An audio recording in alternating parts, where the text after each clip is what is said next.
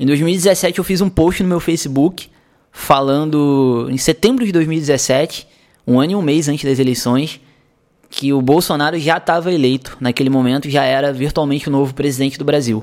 Inclusive falando que a única chance disso não acontecer era se alguém tentasse matar ele.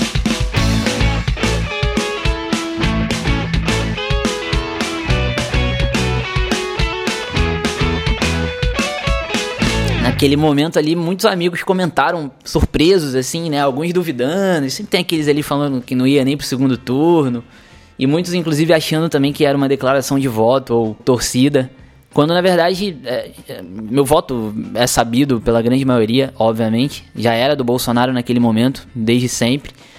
Mas ali era uma análise mesmo e, inclusive, como eu falei, né? Já previa também a possibilidade cada vez maior de alguém tentar matar ele o que naquele momento também eu acho que já era algo muito provável de acontecer, né? Eu e o Júlio, por exemplo, a gente passou o início desse ano inteiro falando, cara, vamos tentar fazer alguma coisa com ele, vamos tentar matar ele. Nossos amigos diziam que a gente era louco. E na verdade eu não quero ficar falando muito como se estivesse tirando onda, do tipo, ó, oh, olha, eu já sabia. Até porque para mim era algo óbvio naquele momento e, e, bem antes daquele, inclusive. Em 2016, eu tenho aqui logs com o Will, onde eu já falava a mesma coisa e nos grupos de WhatsApp é, eu já era conhecido como cara louco que dizia que Bolsonaro ia ser presidente desde 2016. Com a minha ex-namorada desde 2015. Mas aqui eu vou puxar desde 2016, que eu acho que é quando a coisa realmente se tornou irreversível e também não quero soar como engenheiro de obra pronta, apesar disso ser inevitável, dado que eu estou fazendo uma análise de algo que já aconteceu, fica muito fácil de olhar para trás e buscar os elementos, já que eles estão muito mais expostos agora, né? É, quem joga poker sabe, é tipo comentar uma mão depois de ver as cartas de todo mundo e ver o showdown, orientado ao resultado é fácil, difícil é na hora. Mas como eu tenho esse pequeno álibi ali, né, de uma postagem um ano antes e várias testemunhas que me viram falando disso dois anos antes, acho que me dá um, um pequeno aval, assim, para garantir que não é engenharia de obra pronta. E, na verdade, também, essa vai ser uma sequência de três podcasts, porque o que eu quero mesmo falar é sobre forecasting. Ou seja, a habilidade de você tentar identificar algo que ainda não aconteceu e sacar a probabilidade daquilo acontecer. Trocando em miúdos, prever o futuro, né? O que obviamente ninguém é capaz de fazer, mas eu acho que existem algumas habilidades que podem ser desenvolvidas para aumentar um pouco a nossa chance de enxergar um pouco além com uma precisão maior do que a do simples chute. E eu vou fazer uma sequência de três podcasts. Preciso começar por esse porque o pano vai ser as eleições. Eu acho que é um cenário melhor do que qualquer outro para a gente estudar um pouquinho e exercitar essa habilidade do forecasting. E então esse primeiro eu vou falar sobre por que eu acho que haviam coisas que mostravam desde 2015 que é, o, o que ia acontecer em 2018, principalmente pelo fato de que eu vejo que muita gente hoje, a gente está em novembro de 2018, já tem um mês que ele foi eleito, e muita gente ainda não entende como isso aconteceu, muita gente ainda entende errado e faz diagnósticos bizonhos, inclusive analistas profissionais. Porque uma coisa é um button clicker chegar aqui e ficar falando um bando de bobagem que nem eu, mas analista profissional, cientista político, comentarista da maior rede de TV do Brasil, não pode falar o tipo de bobagem que a gente vê os caras falando, sabe? E muito menos errar tudo do jeito que vem errando, né? Over and over. Cara, não sei nem por onde começar, assim, para criticar isso, mas enfim. Desses que estão aí na televisão falando aquelas bobagens de sempre, falando um bando de merda, sabe? O cara não consegue enxergar o que, na minha visão, estava claro desde 2016. Então imagino que se os analistas falam falam bobagem muita gente que me ouve provavelmente ainda não entende também. Pode ser esclarecedor para muita gente. Enfim, não, a ideia não é fazer proselitismo, vou tentar fugir disso. Todo mundo sabe que eu sou apoiador do Bolsonaro, fui apoiador do Bolsonaro, mas é tentar apontar as coisas de fora mesmo aqui, né? Então não se assustem, se você odeia o Bolsonaro, você, você vai conseguir ouvir esse podcast sem se incomodar muito, eu acho. Pelo menos eu vou tentar fazer com que você consiga. Não garanto isso nos próximos, mas nesse aqui eu vou fazer esse esforço. E aí o segundo, eu vou explicar um pouco sobre como as pesquisas eleitorais funcionam e onde eu acho que elas podem errar ou acertar e por quê. E no terceiro, eu vou concluir com falando sobre forecasting mesmo, aí sim, em geral. O que eu acho que a gente pode fazer para tentar entender coisas que vão acontecer no futuro e isso vai servir para pro teu negócio, pra tua empresa, pro ramo de trabalho, tentar antecipar determinadas atitudes da sua concorrência, da sua esposa, seja o que for. Mas vamos começar pela eleição do Bolsonaro. E já aproveitando também de cara para dizer que você tem a obrigação moral de compartilhar esse podcast com outra pessoa, um amigo, qualquer um que seja, desde que você goste, obviamente, por uma razão bem simples. Primeiro porque eu tô pedindo, mas a razão real mesmo é porque provavelmente você ouve esse podcast porque alguém te indicou, né? Afinal de contas, eu não divulgo ele em nenhum lugar que não é, que não meu Facebook e Instagram pessoais. Tem um alcance muito baixo, então a maioria das pessoas que ouvem, pelo que eu sei, é por indicação de alguém. Então, se você ouviu esse podcast indicado por alguém, eu acho que você tem a obrigação moral de indicá-lo para outra pessoa também.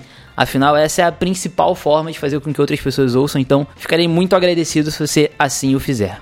Bom, para dar mais uma base, eu puxei aqui mais um post que eu fiz no Facebook em março, 30 de março desse ano. Eu vou ler aqui para você, ó. Todas as grandes surpresas e bondes perdidos da história aconteceram porque alguém não estava olhando para o que estava ali, na cara de todo mundo, pedindo para ser visto, porém ignorado.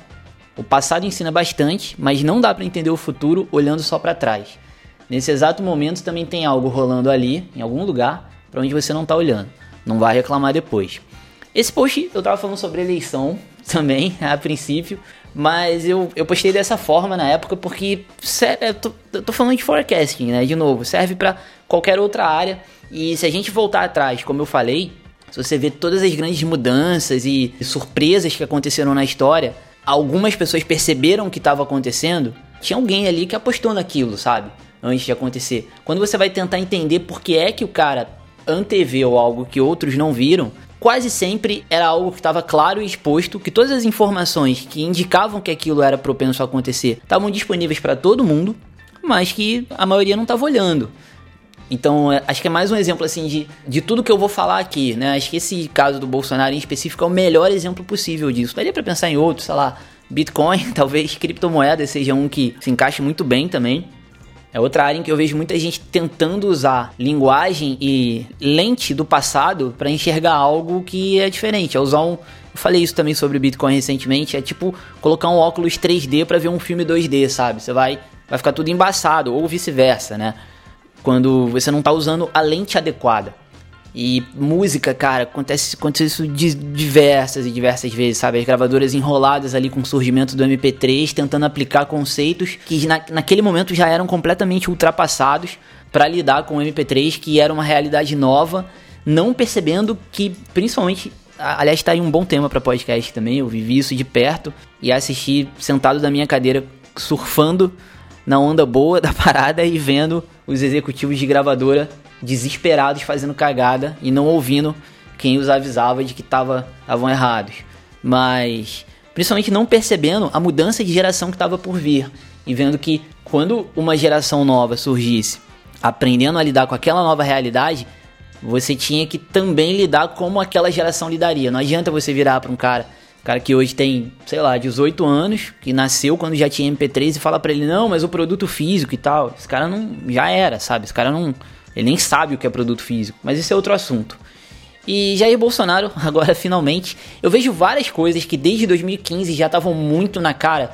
Eu vou tentar, eu fiz uma anotação bem básica que eu vou tentar é, listá-las em uma ordem. Não é necessariamente a ordem cronológica, mas um assunto vai ligando ao outro, eu vou lembrando, enfim.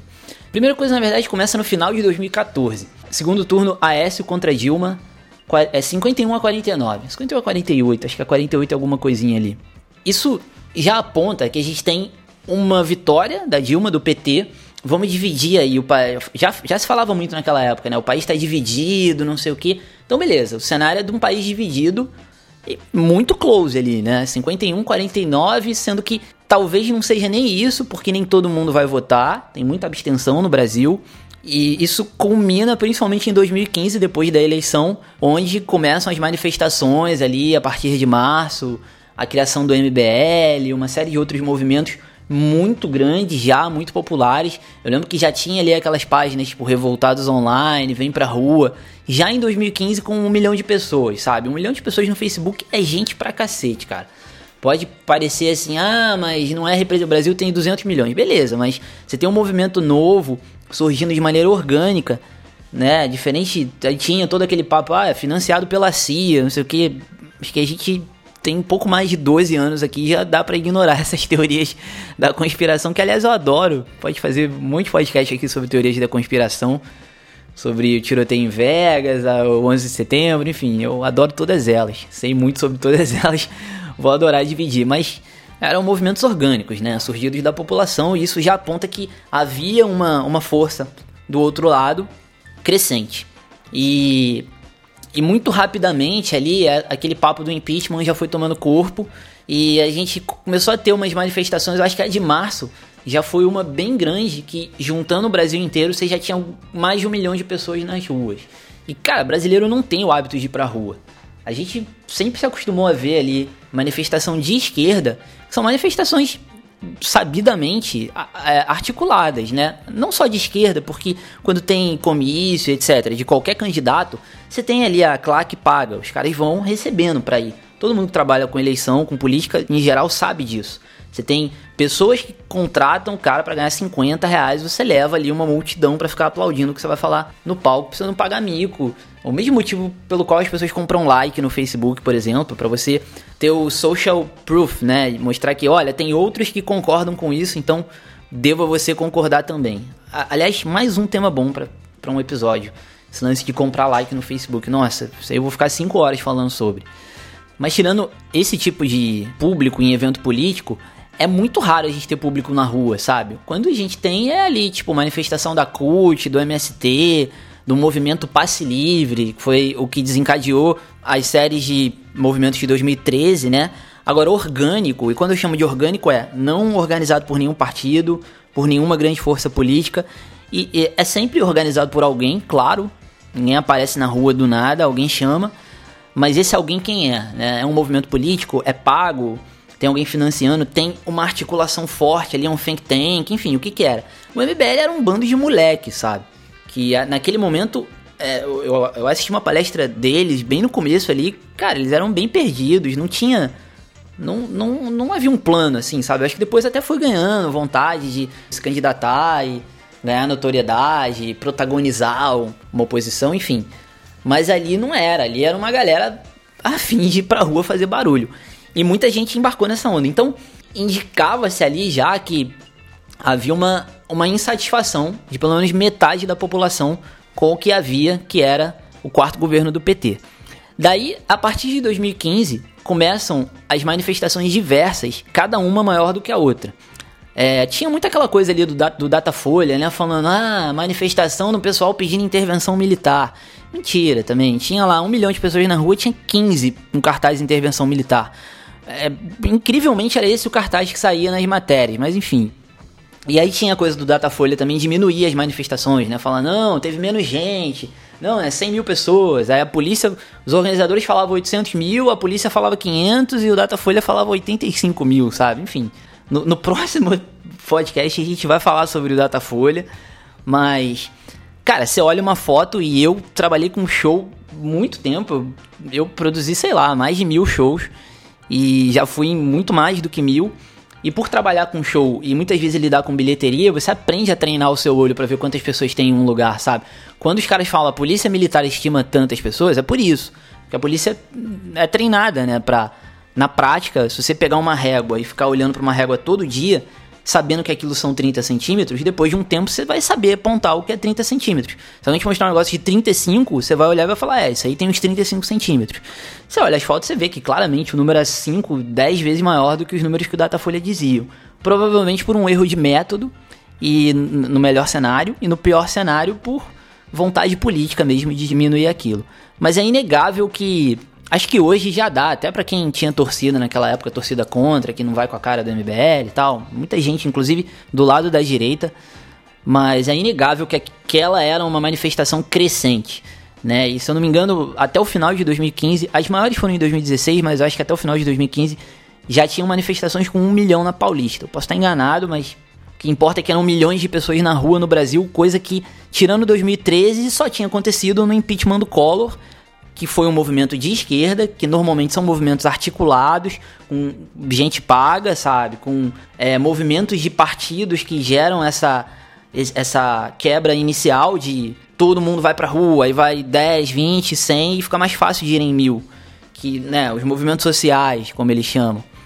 Agora, o contrário, cara, movimento de direita, de oposição a um governo, cara, isso é algo muito significativo, sabe? Então ali a gente precisa desenhar já aqui que essa é a base de tudo, que havia uma vontade de mudança. Vamos mudar PT para o quê? A gente aprendeu durante 16 anos de PT, durante, aliás, quatro governos de PT, a gente aprendeu que a oposição ao PT era o PSDB. Então, quando você pensa em PT, o contrário de PT é PSDB. Preto, branco, cheio, vazio, né? Bom, ruim, PT e PSDB. Isso foi uma estratégia criada, provavelmente pelos dois partidos. É, muita gente define isso como estratégia das tesouras. Vale a pena pesquisar sobre, para entender mais. Mas eu acho que foi enaltecida pelo PT, principalmente depois que se elegeu de criar o, o, o, inimigo, né? Você tem que ter um inimigo a ser batido, isso é uma estratégia muito eficiente para ganhar a eleição ou para fazer qualquer tipo de campanha. E então a gente tende a pensar que, ah, ok, a galera tá cansada da Dilma, todo mundo votou no AS, então, pô, o PSDB, eles querem o PSDB. E aí quem era PSDB naquele momento ali? Aécio, né, vindo da eleição, o Alckmin, que sempre foi um nome forte, o Serra, que sempre foi um nome forte. Cara, nessas manifestações, esses três nomes que eu citei eram enxotados pelo público. Eles, na verdade, eles não foram, eles eram zoados, vaiados, tinha cartaz. É, você não tinha nenhum cartaz pedindo Aécio já, né? Você tinha lá o louco da intervenção militar, mas você não tinha nenhum louco falando Aécio, Aécio pelo amor de Deus, Aécio agora. Tinha até aquela piada do. Olha, se a Dilma sair, quem assume não é o Aécio, não. Essa piada é tão ridícula, porque ninguém achava, ninguém queria o Aécio, né? Muito menos achava que era o Aécio que iria assumir, obviamente, mas. Acho que se perguntasse, inclusive, já de cara, iriam preferir o Temer mesmo do que o Aécio, já em 2015, depois mais ainda. Mas o PSDB ali já, já se percebia, por boa parte de quem estava mais à direita, que o PSDB era um partido completamente inerte, conivente com o governo do PT e zero combativo, assim, não, não era o que se precisava como oposição. Então, o PSDB era criticado, o MBL já descia a lenha. Eu cito o MBL como um organizador dessas manifestações, que obviamente influenciavam o público que frequentava, mas já descia a lenha no PSDB, sabe? Eu, eu, lembro de debater com algumas pessoas ali falando, não, mas esse pessoal é tudo tucano, né? Ainda sob o efeito, que hoje eu acho que tá mais esclarecido para todo mundo, mas naquele momento não tava sob o efeito da, da ideia de que se você era contra o PT, você obviamente era PSDB. E aí, tanto não era que, como eu citei, esses três nomes, e nenhum nome do PSDB, poucos políticos inclusive, eles demoraram muito aí nas manifestações. E o PSDB demorou muito a apoiar o impeachment. Eu lembro que até quase a, a, até o início ali de 2016, eu acho, eles ainda estavam naquela de não, vamos esperar sangrar, né, aquele papo do FHC. Mas teve uma manifestação especial que o Aécio e o Serra, e se eu não me engano o Alckmin também, tentaram ir ali do tipo, vamos lá, o impeachment é, é irreversível agora. Essa outra também que era claro que ia ser irreversível. Então vamos lá e vamos tentar surfar essa onda e posar ali de herói do impeachment. E os caras foram enxotados pelo público. Tem foto disso, tem vídeo disso. Eles saem ali dando sorrisinho, dando tchauzinho dando a entender que não, a multidão ficou um pouco perigosa, a gente achou melhor sair. Mas não, cara, eles foram expulsos pela galera. Porque ninguém queria que esses caras entrassem ali e sequestrassem o movimento que era popular, o qual eles não apoiaram até então. Então aí quando tá na cara do gol, você chega lá e quer junto, né, levar o crédito do, do pênalti. O cara entra aos 47 do segundo tempo, o jogo 5 a 0 para dizer que ele foi campeão junto com o time, enfim. Então ali a gente já consegue excluir, se a gente pensa que há um movimento crescente anti-PT, e em segundo momento a gente percebe que os caras do PSDB não seriam os escolhidos exatamente do público que estava pedindo alguma coisa nova, então a gente tem que descartar o PSDB. Isso eu tô falando de 2015. E aí você pega os caras ali que estavam em maio de 2018 falando, não, porque o Alckmin, não sei o que, a máquina do establishment vai entrar, e quando começar a campanha, o dinheiro, o tempo de TV, esses caras estavam completamente fora da realidade, sabe? Porque não tinha a menor chance de um político como ainda mais o Alckmin, né? Que é aquele zero carisma, é, zero capacidade de se identificar com esse tipo de oposição que esse povo que pedia alguma coisa diferente do PT queria naquele momento. Nesse, nesse lance ainda dos políticos enxotados das manifestações, eram muito poucos os políticos que iam, porque eles tinham um pouco de medo também, né? Medo de ser associado a essa galera e isso dar errado. Político em geral tem medo de pecar pelo excesso. Eles ficam sempre com medo de fazer qualquer coisa que coloque eles em risco, então eles só vão no garantido. É muito raro você ver político se arriscando muito. Normalmente os que se arriscam são os que não têm nada a perder. Que era o caso do Bolsonaro, inclusive, né? Em geral, os políticos não iam nessas manifestações. E alguns poucos que iam não eram bem recebidos. O único cara que era bem recebido era Jair Bolsonaro. É claro, tinha um ou outro ali que ia passava batido. Mas o Jair Bolsonaro, os filhos dele, as pessoas ligadas a ele ali naquele momento, porque era um momento em que ele já estava meio que em campanha, ele já cogitava ser candidato a presidente. É, não só ele era bem recebido, como ele era citado em músicas, em cartazes e tudo mais, e citado já como possível candidato à presidência, sabe? As pessoas já pediam Jair Bolsonaro. Então você já percebia ali também um movimento orgânico a fim de escalar Jair Bolsonaro como essa figura, né? Vamos recapitular. A gente tem, primeiro, uma eleição muito muito close ali, 51 49. Em seguida a gente tem um movimento crescente desses 49 crescendo, a insatisfação se tornando majoritária. E isso gerando uma, uma vaga, né? A ser preenchida por algum personagem que representasse o, o oposto disso. E aí, em sequência, a gente via um movimento por parte do povo, pedindo já o Jair Bolsonaro como. É, me, é meio que elegendo, empurrando o Jair Bolsonaro a assumir esse posto, o qual ele prontamente, desde sempre, desde 2015, ele já se colocou à disposição para assumir, indo nas manifestações, se apresentando como pré-candidato, como possível candidato. É, é, ele não, ele não podia falar que era candidato, né? Mas ele falava. Ah, se o povo pedir, eu não descarto, pode ser e tal. O que fazia com que o povo cada vez mais pedisse, enfim. Mas mas eu acho que esses cinco elementos, quatro ou cinco elementos, já apontam que havia um desenho ali onde abriu-se uma vaga e você tinha que descartar de cara o que todo mundo achava que seria seriam os personagens óbvios a preencher, tipo Aécio, Alckmin ou Serra. Então, eu via muita gente, isso eu tô falando de 2015, e eu via muita gente em maio de 2018 falando, não, porque o PSDB vai ter a máquina ali do a máquina de moer do establishment, vários analistas, muitos amigos também, né, galera no Facebook, o próprio Júlio Lins, um cara que depois veio a entender que isso não ia acontecer, mas ele durante muito tempo falou, cara, não, acho que quando entrar o dinheiro do, do PSDB, o tempo de TV, o voto de cabresto, os apoiadores nos estados, que são os candidatos a governador e tudo mais político que leva voto, aquele esquema todo que tem, né, dos, dos comitês eleitorais, aí tem o cabo eleitoral, os caras montam ali uma estrutura que pega um cara líder de comunidade, é, um cara que tem influência em determinado grupo, dá uma grana pro cara, promete alguma coisa pro cara, e esse cara convence ali 20, 30 pessoas da igreja, do futebol, seja da escola, seja de onde, de onde for, a votar ali no bloco de candidatos que ele quer indicar.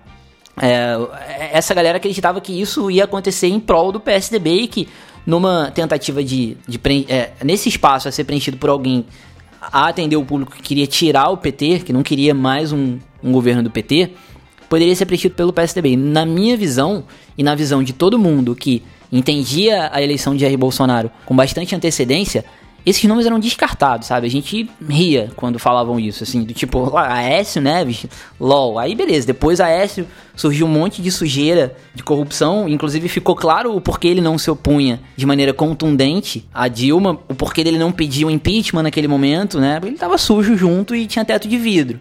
Mas quando falavam em Alckmin, assim, tipo, a gente ria, porque já tava claro pra gente que o povo que ia pra rua, o povo que batia panela de maneira orgânica, repito, nenhum partido pagou para ninguém incitar ninguém a bater panela. Um negócio que o cara ia na janela, ouvia o outro batendo e começava a bater também. Esse povo jamais ia votar no PSDB, sabe? Esse povo votou no PSDB em 2014 porque não tinha opção, porque era Dilma ou Aécio ou ou ninguém, sabe? É claro, todo mundo vai falar, ah, tem a Marina, tem o. Mas aí tem o Eduardo Jorge, né? Enfim, tem, tem o Levi Fidelix. Né? Quando a gente fala não tem opção, é opção viável, né? opção com chance de chance real de ser eleito. Então, não, é, essa própria visão de que existia um público, um, um eleitor tucano, já, é, já era ultrapassada, já em 2014. Então, eu acho que esse foi o primeiro grande erro de todo mundo achar que essas forças eleitas pelo PSDB seriam forças com reais chances de ser eleitas em 2018. Aí, beleza, isso culmina com a S enrolado na Lava Jato. É, não surge nenhum outro nome forte que pudesse preencher esse buraco. A, a, a, gente não tem grandes forças políticas limpas aqui no Brasil, né? Então, não é também como se fosse fácil, assim, aparecer um cara falando, não, meu nome é Pedrinho Sarney. E eu sou muito bom. Aí se eu falo, Pedrinho Sarney, uh, já fecha a cara. Aí tem o outro que é filho de não sei quem, aí primo do não sei outro. Então um cara que tá no partido, que é o mesmo partido do. Sabe, o cara é do PMDB. Aí você até vai com a cara dele, mas porra, ele é do PMDB, sabe? Enfim. Também não é como se fosse fácil surgir esse nome. Então, tudo foi caminhando para uma direção que pediu um nome novo. Isso é muito importante também. Um nome novo, assim, quando a gente fala novo, a gente pensa nos caras tipo João Amoedo, que seria um nome novo, Joaquim Barbosa, que não era um cara da política necessariamente, né? O Luciano Huck, esse tipo de nome novo, né? O tipo Donald Trump lá fora. É, e não um nome como Jair Bolsonaro. Mas eu acho que Jair Bolsonaro soube encorpar a ideia do novo. Porque muito mais do que você ser alguma coisa em, em política, não só em política, mas tudo que mexe com opinião pública, marketing em geral, muito mais do que o que você é, é o que você representa, né? É o que você parece ser. Então, se as pessoas acham que você representa o um novo, porra, beleza, você representa o novo e acabou. Não importa que você tá há 50 bilhões de anos na política e seu pai e seu avô foram presidente, sabe? Todos os últimos presidentes foram parentes seus. Whatever. Se as pessoas acham que você é novo, você é novo e acabou. E as pessoas achavam que o Jair Bolsonaro representava o novo, isso também era claro quando você via as pessoas que diziam que estavam cansadas de tudo isso que tá aí, pedindo um cara tipo Jair Bolsonaro. Você é, tem que aceitar isso, sabe? Você pode olhar e falar assim: ah, mas pra mim ele não é o novo. Beleza, mas numa democracia não é você que escolhe o presidente sozinho. Então você tem que olhar para quem vota, né? E quando você vê que. Aí eu volto àquele ponto ali. Não, eu não tô falando do cara da direita, do extremista, do intolerante, do homofóbico. É, não foi esse cara que elegeu o Bolsonaro, claramente não era ele que elegeria o Bolsonaro quando se analisava a situação daquele momento. Mas sim esse cara que tá crescendo ali em 2015 falando, porra, eu não quero mais o PT. Tô de saco cheio do PT, eu vou pra rua mesmo, eu vou bater panela. Até que apareça um, um nome que represente o antagonismo ao PT. Para esse cara, Jair Bolsonaro era o novo, sabe? As pesquisas já diziam isso, aquelas pesquisas que o Datafolha fazia nas próprias manifestações já apontavam isso, o feedback orgânico de internet já apontava isso, o crescimento do Jair Bolsonaro em todas as métricas possíveis na rede, isso também é muito importante, vou falar disso mais à frente, já apontava isso, que esse público, à medida que o público anti-PT crescia, o público pró-Jair Bolsonaro crescia junto, então você via uma clara correlação entre um e o outro, sabe? Enfim, é, tem uma pesquisa do, do Datafolha que naquela manifestação, nas primeiras manifestações, aliás, acho que na primeira ou na segunda, 50% dizia que estava ali protestando contra a corrupção. Aí eu volto a dizer, quem são os possíveis caras que representam algo limpo, né? Um candidato que fala, eu não tenho nada de corrupção nas minhas costas. É difícil pensar em meia dúzia assim, né? Jair Bolsonaro era um deles. Então, isso também deu muita força para ele. O cara olha e fala: "Porra, eu preciso eu se metade que tá numa manifestação e tem milhões de pessoas na rua. Quando você tem milhões na rua, você representa 15 vezes mais. Eu, por exemplo, não fui pra rua. Para cada um que tava na rua, tinha muitos mais em casa que não foram pra rua, mas que pensavam da mesma maneira. E metade dessas pessoas diz que tá ali contra a corrupção, então é óbvio que o candidato que vai ser escolhido por essa maioria obrigatoriamente é um cara que tem que estar tá 100% limpo de corrupção. Aí como que vai ser um, cara, como que vai ser o Aécio? Como que vai ser o Alckmin? Como que vai ser um cara do PMDB? Não vai, sabe? Não tem a menor chance. E aí, junto a isso de ser um cara limpo, a gente tem que pensar que ali já tinha a Lava Jato muito grande, né? A Lava Jato revelando um esquema de corrupção multibilionário, talvez o maior esquema de corrupção da história moderna no mundo inteiro. Não sou eu que estou dizendo isso. Se pesquisar em inglês sobre isso, vai achar matéria. Vocês que adoram ler New York Times, The Guardian, né? Esses jornalecos de esquerda, só porque é gringo, aí vocês ficam, não, porque deu no New York Times, né? Achando que a canção do Jorge Ben é lei. Mas vai lá ver se nesses jornais não saíram matérias falando a Lava Jato é o maior esquema de corrupção da história moderna ocidental. Enfim, pelo menos o maior revelado. E, cara, isso é uma parada muito bizarra, sabe? Isso é muito gigante. Não é um negócio abstrato, assim, do tipo, ah, eu sou contra a corrupção. Todo mundo é contra a corrupção o tempo todo. Mas quando você tem o maior esquema de corrupção da história sendo revelado, exposto, e esse esquema tá majoritariamente ligado ao governo que está no poder e as pessoas vão pra rua protestar contra esse governo, metade dessas pessoas diz que a razão delas estarem ali não é porque elas acham a Dilma feia, chata e boba, mas sim porque elas estão protestando contra a corrupção, ou seja, elas associam aquele governo à corrupção, ainda que, obviamente, a gente sabe que tem corrupção em todos os outros partidos, eu acabei de falar isso, mas aquele era o governo do momento, né? Então é óbvio que ia sobrar mais para quem estava governando. Quem tem a caneta, quem tem o poder, tem mais chance de corromper do que quem não tem. É... Então você ter alguém que represente o que era Lava Jato também era uma característica necessária para esse personagem. Ou seja, não, não basta ser um cara que chega ali e fale assim: ah, não, eu apoio a Lava Jato, sim, coisa que inclusive muitos não faziam.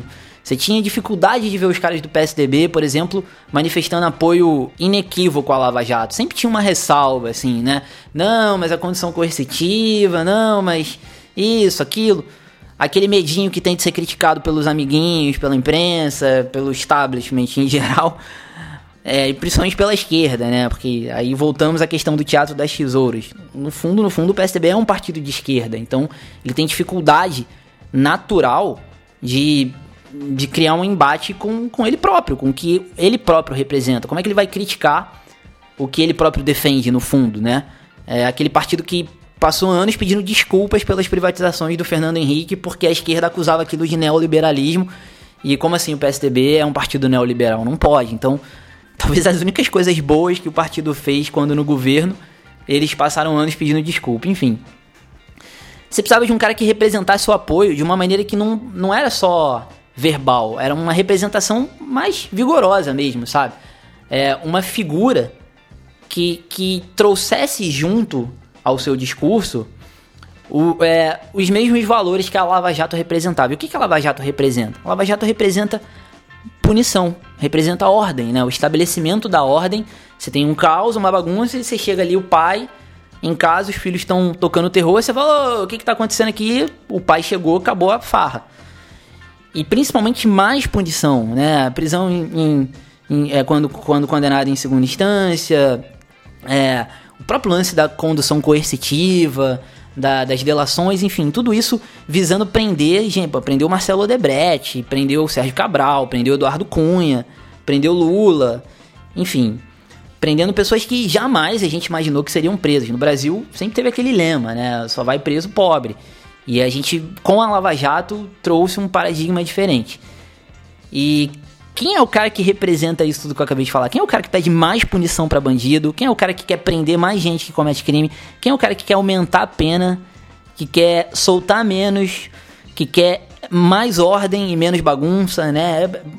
Ainda que de outra forma, e ainda que em casos que você pode não concordar, mas isso é perfeitamente alinhado com o que a Lava Jato representa. Presta bem atenção nessa palavra representa, tá? Não é, ah, mas o Jair Bolsonaro apoia a Lava Jato, o Álvaro Dias também.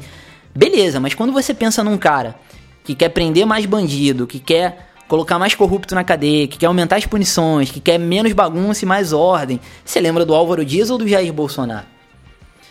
Né? Então, é, intuitivamente, mesmo que as pessoas não saibam quem é o Bolsonaro, muita gente não sabia ainda naquele momento, como as, a, as pesquisas de internet mostram, né, os Google Trends e tudo mais, é, tava claro que quando as pessoas começassem a procurar e quando o Jair Bolsonaro começasse a ser apresentado a essas pessoas, ele era um personagem que encaixaria naquilo que as pessoas procuravam. E aí, você vai lembrar agora de uma coisa que explica muito, e isso muita gente hoje já entende. Eu vou citar através de um exemplo de um amigo. Esse amigo chegou e falou assim: é, um outro amigo em comum falou, cara, o, o fulano de tal, o Bruno, o nome dele é Bruno, e o outro amigo é o André. Aí o André falou assim: pô, o Bruno é um louco que nem você, apoia o Jair Bolsonaro. Isso foi em 2016. Aí eu falei, e aí, Bruno, o que, que aconteceu? Ele falou, não, então, falaram mal pra caramba desse cara pra mim. E aí eu fui ver qual era, eu dei play nos vídeos dele ali e eu falei, pô, mas eu concordo com isso que ele tá falando.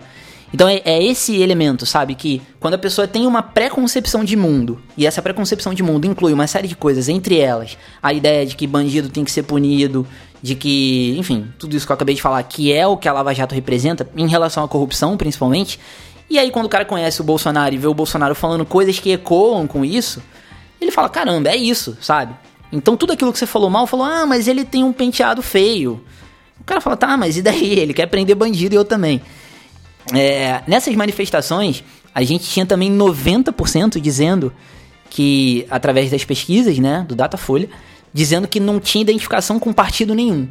Então isso também reforça aquela ideia que eu falei da vontade de mudar, sabe? Não é só vontade de tirar o PT, é vontade de mudar. Se tem 90% de milhões e milhões de pessoas indo para as ruas falando que não querem mais o PT, mas que não tem nenhuma identificação com nenhum partido, então elas também não querem o PMDB.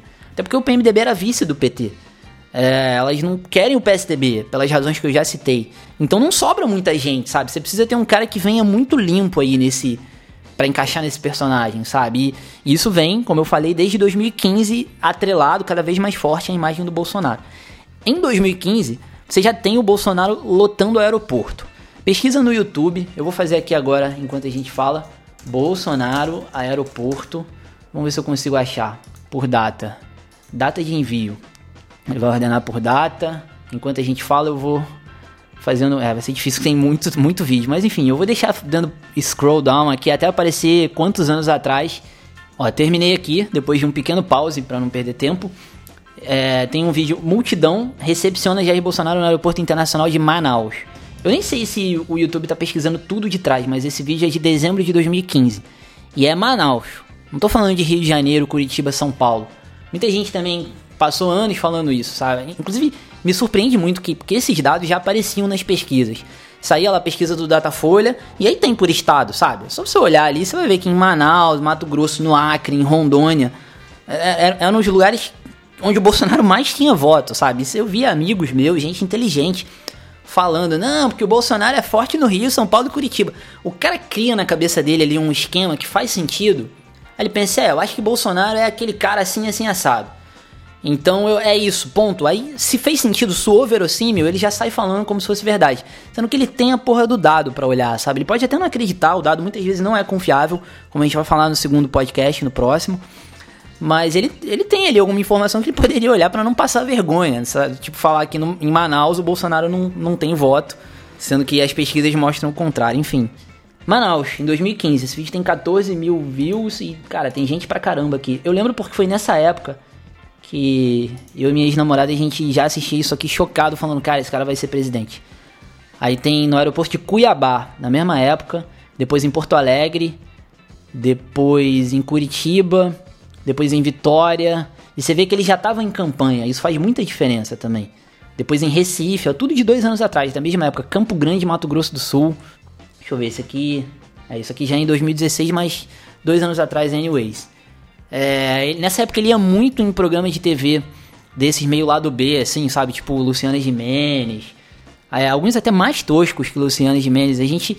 Eu, eu olhava isso meio em dúvida, assim, se essa era uma estratégia, mas o argumento que ele usava era muito, muito sólido, de que esses eram os únicos programas que davam espaço para ele. Ele sabia que ele ia ser trucidado, que eram programas que iam levar pegadinha para ele falar coisas polêmicas e o programa ganhar audiência em cima de uma polêmica, de um trouxemos um louco aqui, ele olha só o que ele falou, lol, isso gera manchete no dia seguinte e tudo mais. Mas isso ajudou muito porque, como eu falei que essa coisa que muitos viam como loucura, essas pegadinhas que armavam para ele, Inclusive, surpreendentemente, continuaram armando as mesmas pegadinhas até o final da eleição, né? Mesmo vendo que não tinha dado certo. É, não só porque ele se preparou para lidar com elas, mas principalmente porque o que para você e pro jornalista ali da Globo News, ou até mesmo pro redator do, do Super Pop, da Luciana Jimenez, é algo chocante, para muita gente não era, né? Então o cara que vai assistir vai falar assim, ah, mas eu concordo com isso aí, que nem o meu amigo Bruno falou para mim em Las Vegas uma vez quando o nosso amigo André disse que ele era um louco. E, e, esse tipo de programa é quando você fala com, com, o povo de verdade, sabe? Porque o povo de verdade pega ônibus lotado às 7 da manhã, ouve futebol no rádio AM, come churrasco no fim de semana, bebe cerveja, come bacon e assiste Luciano Gimenez. O povo de verdade não vê Netflix comendo no restaurante vegano e ouvindo Spotify no Uber, sabe? Indo pra facul ou indo pro, pro cursinho de francês. Então, quando você cria uma comunicação desse nível com o povo de verdade, e aí não é juízo de valor quando eu falo povo de verdade, obviamente, mas o povo de verdade nesse sentido majoritário, sabe? Essa é a maioria da população. Você começa a levar a sua mensagem de uma maneira orgânica para muito mais gente, porque Aí a gente. Eu já vou quebrar aqui uma, uma ordem.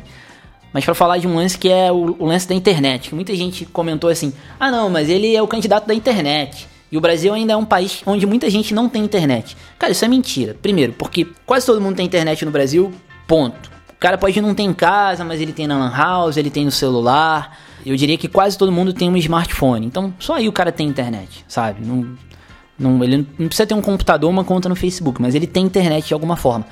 Os dados que a gente tem, ó, tô vendo aqui, dizem que 70% dos lares brasileiros passaram a contar com acesso à internet até o final de 2017, um dado do IBGE. Então, 70% já é, já é quase todo mundo, mas além disso, 93% das casas tem pelo menos uma pessoa dona de uma linha de celular. Só que vai além disso. O que acontece com a influência da, da internet hoje é que a internet permitiu uma maneira diferente de trafegar informação. Então antes você tinha um pequeno grupo de veículos de mídia que distribuíam a informação de forma unilateral e centralizada. Ah, enfim, as grandes redes de TV, os grandes grupos de mídia, todos dizendo a mesma coisa. Todos distribuíam ali, muitas vezes baseado em press release, em, em, convenção, né? Todo mundo tem ali uma certa convenção de como, que tipo de coisa pode, que tipo de coisa não pode. Quando você abre isso pra internet, não tem mais essas regras. Você fala o que você quiser, não tem pega bem, pega mal, não tem politicamente correto. Se quer fazer uma acusação infundada, você faz, sabe? Tem de tudo, né? É, boato, inclusive eu me recuso a chamar de fake news, porque sempre teve um nome, era boato. Um certo momento começaram começou a chamar de factoide, que eram boatos criados durante a época de eleição, notórios com César Maia, inclusive, e aí agora estão chamando de fake news, mas isso também é tema para outro episódio. E só que o fato de ter de tudo faz com que a informação trafegue de uma maneira mais caótica, mas mais, mais profunda, mais ampla. Então o que acontece é que o cara pode não ter internet em casa, ele pode não usar a internet, mas ele conhece gente que usa. Então quando ele tá no bar conversando sobre política, sobre futebol, em casa, sabe? O filho dele usa internet. O chefe dele no restaurante que ele trabalha usa internet. Sei lá, o taxista não tem internet, mas o passageiro tem internet, sabe? Então, nesse papo, a pessoa começa a se cercar de pessoas que têm outras informações que anteriormente não tinham. Então, o poder da internet está mais aí do que no cara entrar de fato na página do MBL. O MBL tá lá falando, tem que votar no Jair Bolsonaro, por exemplo, sabe? É, essa é uma forma muito rasa de pensar, né? É tipo pensar assim, ah, o catolicismo não me influenciou porque eu não sou católico, eu nunca fui à igreja. Cara, te influenciou de maneiras que você nem imagina, sabe? Porque influenciou o contexto em que você vive. Por exemplo, né? E aí, o mesmo tipo de influência se é, acontece por é, pelo marxismo também, como eu sempre falo.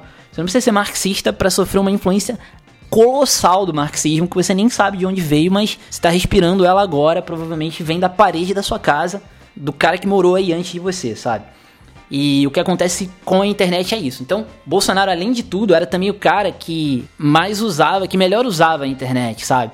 Rola um lance assim que é o fato da a galera da direita é mais é mais bem humorada, eu acho, na internet do que a galera da esquerda. Acho que tem inclusive uma razão para isso. O cara, o cara de esquerda é muito preocupado, né, com se vai ofender, se não vai, se aquilo diminui alguém, se é preconceituoso. Então ele tem que pensar em muitas restrições para a piada dele, né? Pro humor dele. É difícil você ser bem-humorado quando você tem que pensar em todas as 51 possibilidades de gêneros diferentes, ver se você não tá ofendendo nenhuma delas, né? Aliás, eu nem sei se são 51, talvez já seja já, já, já sejam mais, vamos ver. How many genders on Facebook? São 71 no Facebook, mas eu acho que 71 e expandindo. É, homem, mulher, um homem hétero, homem gay, trans, trans gay, enfim, eu não, nem sei para onde vai, mas vocês entenderam a ideia. E quando você é de direita e não tem esse tipo de preocupação, a sua preocupação é com a liberdade. Esse é o valor maior de uma pessoa de direita. É, não é aquela coisa também que a esquerda te ensinou a falar, ah, mas é porque a direita quer ofender os outros, a, a direita ri da desgraça dos outros. Não é, é porque a direita tem como valor maior a liberdade e não a igualdade. Então, quando você tem a liberdade como valor maior, você pensa a, a liberdade de expressão, a liberdade de fazer piada é um valor maior do que a possibilidade de eu ofender alguém com essa piada. Isso vem em segundo plano.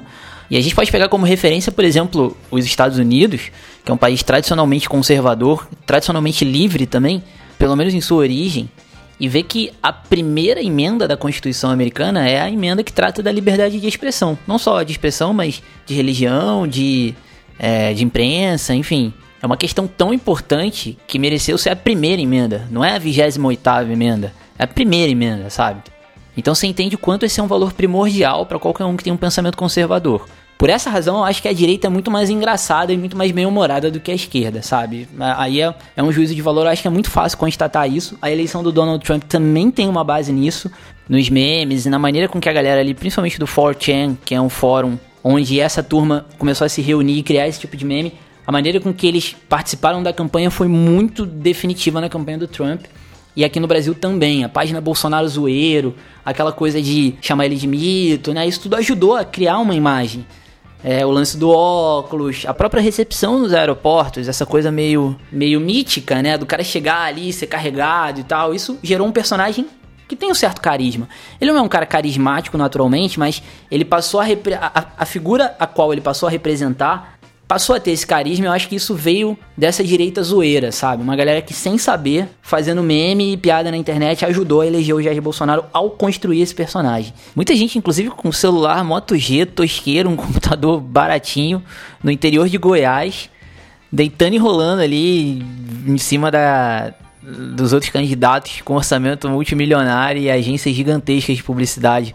É, Existe uma coisa também que, que acontece muito na internet, em cima desse tipo de coisa, que é o fato de que coisas muito grandes acontecem fora do grande radar. Então você abre ali, ah, eu sou um usuário fodão de internet, vamos abrir a UOL, aí vamos ver os blogs da UOL, aí eu vou ler ali a página do, do cara do Globo News, que eu gosto dele, quando eu quiser saber sobre política internacional eu vou ver o Guga Chakra, aí eu vou ouvir o cara da Rede TV ali, o cara da da Jovem Pan, Reinaldo Azevedo, isso falando ali de 2015. Só que às vezes tem coisas acontecendo em blogs, em Twitter, em Twitter principalmente, é muito participativo. o movimento político todo do Brasil na internet nasce no Twitter, ele vai parar no Facebook com um razoável atraso. Muita gente não sabe disso. É até difícil você entender aquilo porque parece um submundo, né? Você tem que seguir as pessoas certas e tal. Mas ali você percebe que é um submundo que influencia muita gente, sabe? Um número significativo de pessoas diretas e principalmente um número significativo de pessoas indiretas.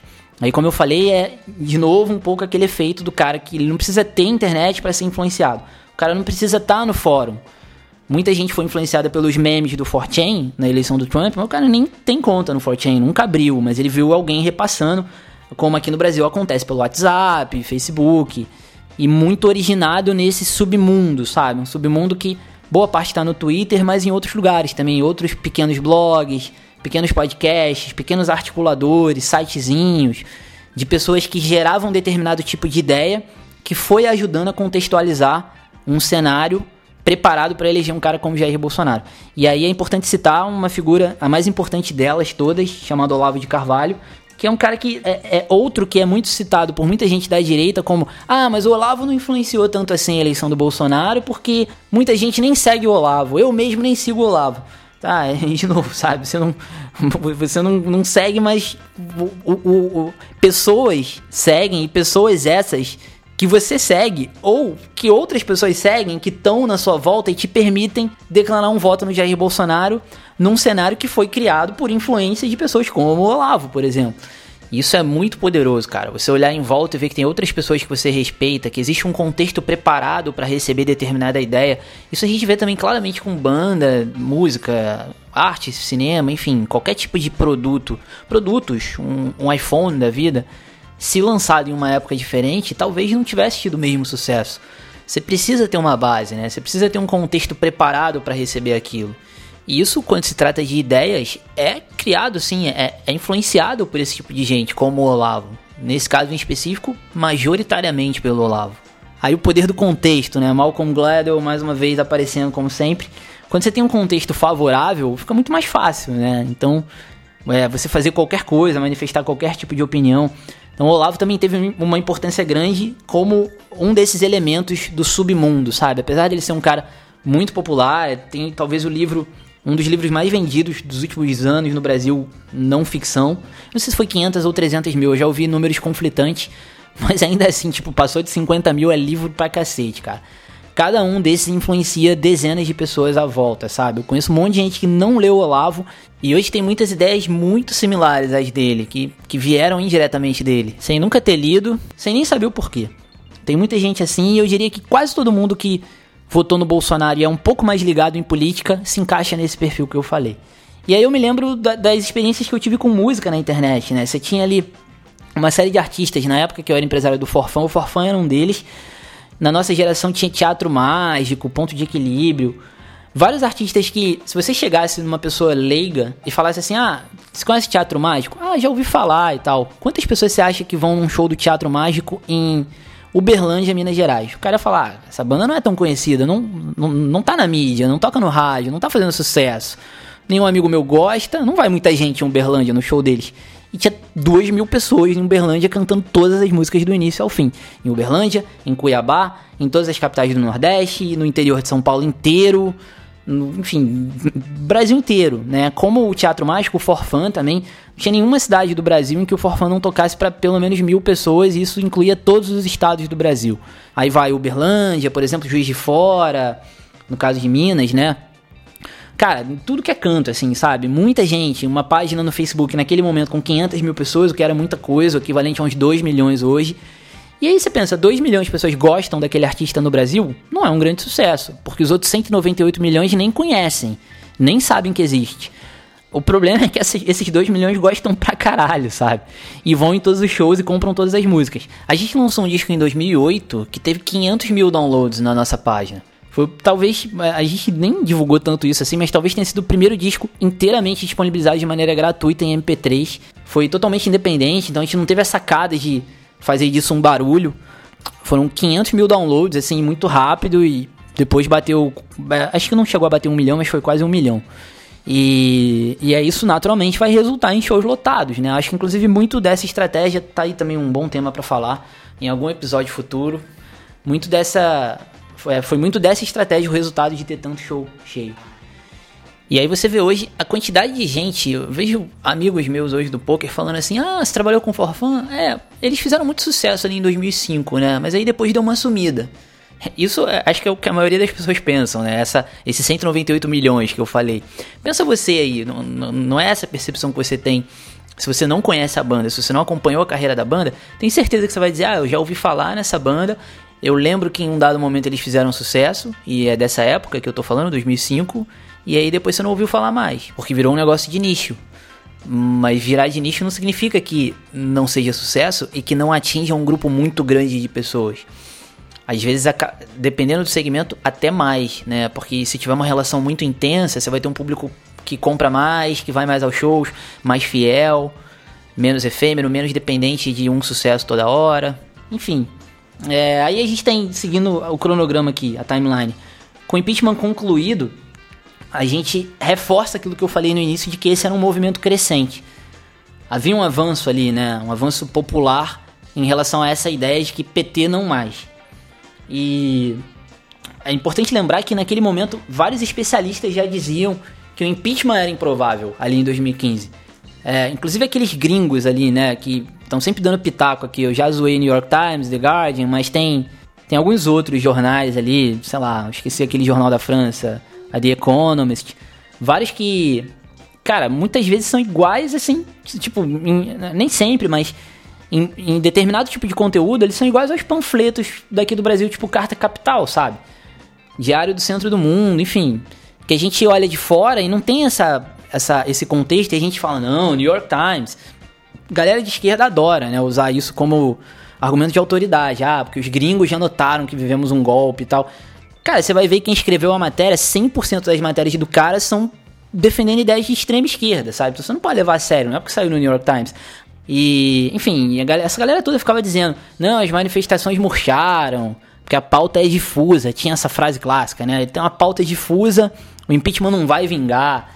E não é à toa que, posteriormente, foi isso que serviu de base para criar a narrativa de que o impeachment foi um golpe das elites, um golpe da Fiesp, né, com os empresários e os bancos e a Rede Globo.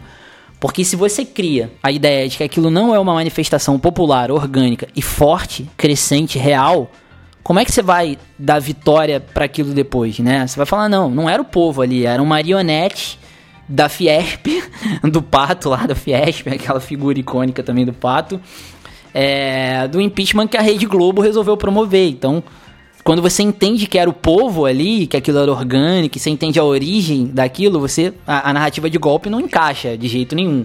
E eu sei que você é de esquerda, tem, tem vários amigos de esquerda ouvindo, né? Tem vários amigos de esquerda, aliás.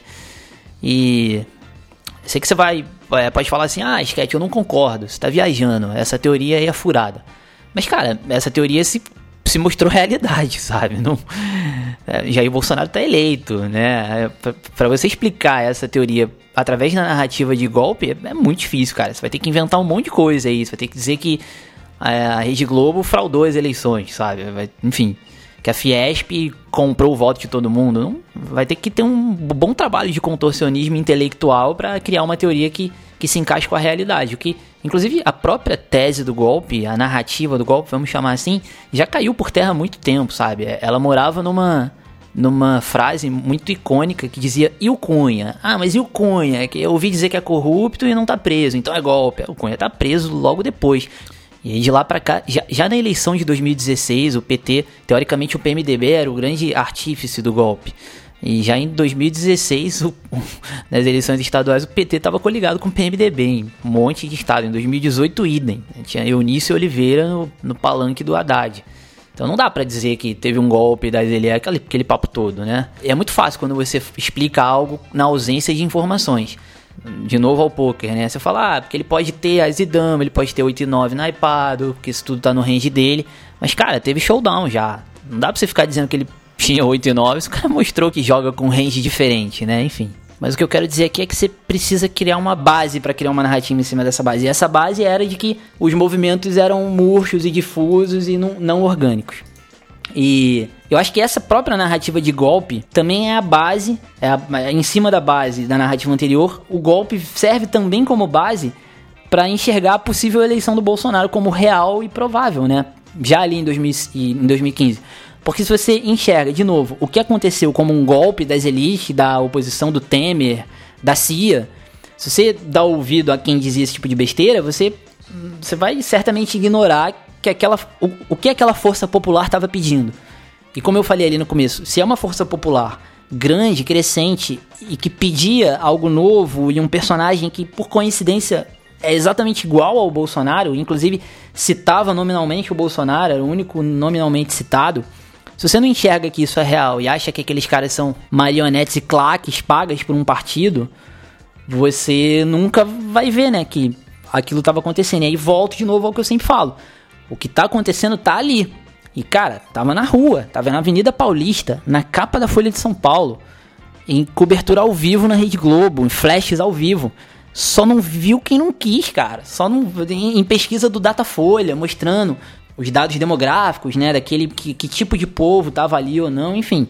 Tava no Facebook, no Twitter, na quantidade de like orgânico, tava no Google Trends para qualquer um que quisesse pesquisar, tava no taxista, na sua empregada, na fila do ônibus. E só não viu quem realmente resolveu se fechar numa narrativa do Diário do Centro do Mundo, do Paulo Henrique Amorim, da Glaze Hoffman, de que aquilo era uma parada das elites para derrubar o PT, porque o PT é sempre vítima e as elites são sempre o grande capital do mundo da CIA. O Sérgio Moro é um agente treinado pela CIA, enfim. Que é basicamente tentar enxergar tudo que acontece no mundo através da ótica do marxismo. Só que, pô, tem, tem relações que essa lente não vai conseguir enxergar. Então você está botando a lente errada para ver algo que está na sua frente, basta você tirar a lente. E aí eu até faço uma provocação mais dura, que é a seguinte: quando você enxerga algo que não está acontecendo e ou quando você não enxerga algo que está acontecendo claro na sua frente, mas você opta por não ver, e principalmente quando você toma decisões e fala coisas e, e decide o rumo da sua vida baseado nessa ilusão, cara, isso é caso clínico. Isso é, sei lá, paranoia, esquizofrenia, né? Pensa aí em qualquer tipo de diagnóstico clínico e vê se não se parece exatamente com, com isso, né? É um negócio bem sério, eu acho, a se pensar. Se, você não pode fechar o olho pro que tá na sua cara dessa maneira, só porque a narrativa é mais cômoda e você não tá afim de ser confrontado pela realidade. É... E aí isso também serviu de base para criar posteriormente a narrativa de que Lula ia ser favorito, né? Não, Lula ganha no primeiro turno, se for candidato. Porque, de novo, se você acha que não tem uma força popular que cresceria em apoio ao Bolsonaro, você vai achar que Lula talvez tenha chance realmente. E aí, como é que pode um candidato antagônico ao Lula ser eleito se o Lula é o cara que vai ser eleito no primeiro turno, né? Como muita gente tentou emplacar de maneira bizarramente forçada. Tinha nenhuma chance do Lula ser eleito. Nem nenhum turno, sabe? O cara preso, o cara, ainda que não tivesse sido preso, o cara condenado por corrupção. Depois de todo esse movimento que eu acabei de citar, anti-PT, anti-corrupção, é, o, o cara que acha que o Lula seria eleito, o cara Tipo, não, não, sei nem por onde começar, sabe? Porque se a gente quer falar de forecasting, forecasting envolve você abrir o seu olho na maior amplitude possível e questionar todas as ideias de certeza que você tem o tempo todo. Então você não pode deixar um viés pessoal influenciar quando você está tentando enxergar o todo da situação, sabe? Aí tem aquela piada, né? Que você bota um cara cego para três caras cegos para mexer num elefante para eles descreverem o elefante. Aí um cara vai falar assim: não, o elefante é essa tromba aqui que eu tô segurando. O outro vai falar que é a perna, o outro vai falar que é, sei lá, a pata, enfim, porque eles só estão pegando um pedaço do elefante, eles não enxergam, eles não sabem que tem outra coisa além daquilo. E essas analogias do óculos que você usa, o óculos 3D, como eu falei, servem muito para mostrar isso, né? A pessoa mais à esquerda tem a tendência de achar que, não, porra, Lula é muito legal, eu amo Lula. Lula é meu crush. Então, pô, é claro que o Lula seria eleito. Lula minha, minha mãe e meu filho seriam eleitos, sabe? Meu filho é o criança mais linda do mundo, a minha banda é a melhor banda do mundo. É sempre assim, né? Então, você não pode olhar por, esse, por esses olhos. E é claro que eu admito, tem, tinha um viés pró-Jair Bolsonaro naquele momento que talvez tenha facilitado eu enxergar essas coisas que eu tô falando. Mas, whatever aqui, não, não importa, porque o que eu tô chamando a atenção eram coisas que estavam ali. Se eu. É, a razão pela qual eu ouvi pode ter sido por um viés, eu até acho que ajudou muito, sim. Mas como eu falei, o que a ideia não é eu ficar mostrando, olha como eu já sabia, mas sim, olha o que hoje a gente consegue enxergar que existia ali naquele momento, que estava claro e que todo mundo poderia ver, bastava querer. Só que para querer, você teria que, de cara, começar a entender que, hum, dado todo esse cenário que eu descrevi, não tinha nenhuma chance do Lula ser eleito de novo, sabe? No, muito menos no primeiro turno, como muita gente dizia. Então, aquelas pesquisas, a gente vai falar mais disso no, no próximo episódio, mas aquelas pesquisas que falavam Lula tem 33% dos votos, aquilo é o clássico recall no melhor cenário possível, tá? Para ser bonzinho com Datafolha e o Ibope aquilo é o recall, é o cara que não sabe direito quem é candidato, não tá pensando em eleição. O cara fala, ah, Lula. Uma época lá ele é, ele é simpático, torce pro Corinthians, né? Bebe uma cachaçinha que nem eu, fala umas piadas meio grosseiras, engraçadas. Eu, eu, eu gosto do Lula, esses outros eu não conheço, cara. Cito o Lula de uma maneira espontânea, muitas vezes. Mas tinha esses especialistas aí, né, que falavam, ah, Lula e tal. Aí, realmente, eu fico imaginando que se o cara acha que o Lula vai ser eleito no primeiro turno, ele nunca vai enxergar que o Bolsonaro tem uma chance real. Aí a gente volta para 2015, ó. Tem um negócio chamado Caderno de Teses do PT, em abril de 2015. Eu acho que isso é uma tel. Eu, eu, eu, aprendi nos últimos anos, estudando mais sobre política, que, que a política funciona num level, para quem joga poker vai ser muito fácil de entender isso. Política funciona num level acima do level zero. Então, assim, quando o cara fala, por exemplo, eu, eu não vou renunciar, né? Teve esse exemplo da Dilma, é um ótimo exemplo esse. Ninguém tava falando em renúncia. Aí vem a Dilma e fala: Eu, eu digo que não renuncio de jeito nenhum. Meia dúzia de pessoas falavam em renúncia da primeira vez que ela citou isso. Então você vê, opa, ela, tá, ela cogitou renúncia. Ela tá, ela tá falando isso, é, um, é uma tel, né? Como a gente diz no poker, é uma, um mole que ela tá deixando escapar, um ato falho de que passou pela cabeça dela a renúncia. Então, de maneira defensiva, ela diz que não vai renunciar. Muitas vezes os caras criam um level eles próprios para testar uma ideia. Então o cara fala assim: "Não, eu não penso em ser candidato no momento". Ele quer ver que tipo de repercussão aquilo vai ter porque ele tá pensando em ser candidato, sabe? E uma dessas coisas é que quando você vê que, que há uma determinada reação a alguma coisa, é uma tel muito grande de que aquela coisa é real, sabe? Então eu falava muito com o Júlio isso, Júlio, Júlio Lins aqui do Forbest, para quem não sabe. A gente comentava o quanto a reação dos opositores a ele indicavam é, o desespero do outro lado indicava que esse lado já percebia que as chances eram cada vez maiores, né? Então é, você, você pega o Matel pela reação e não pela ação em si.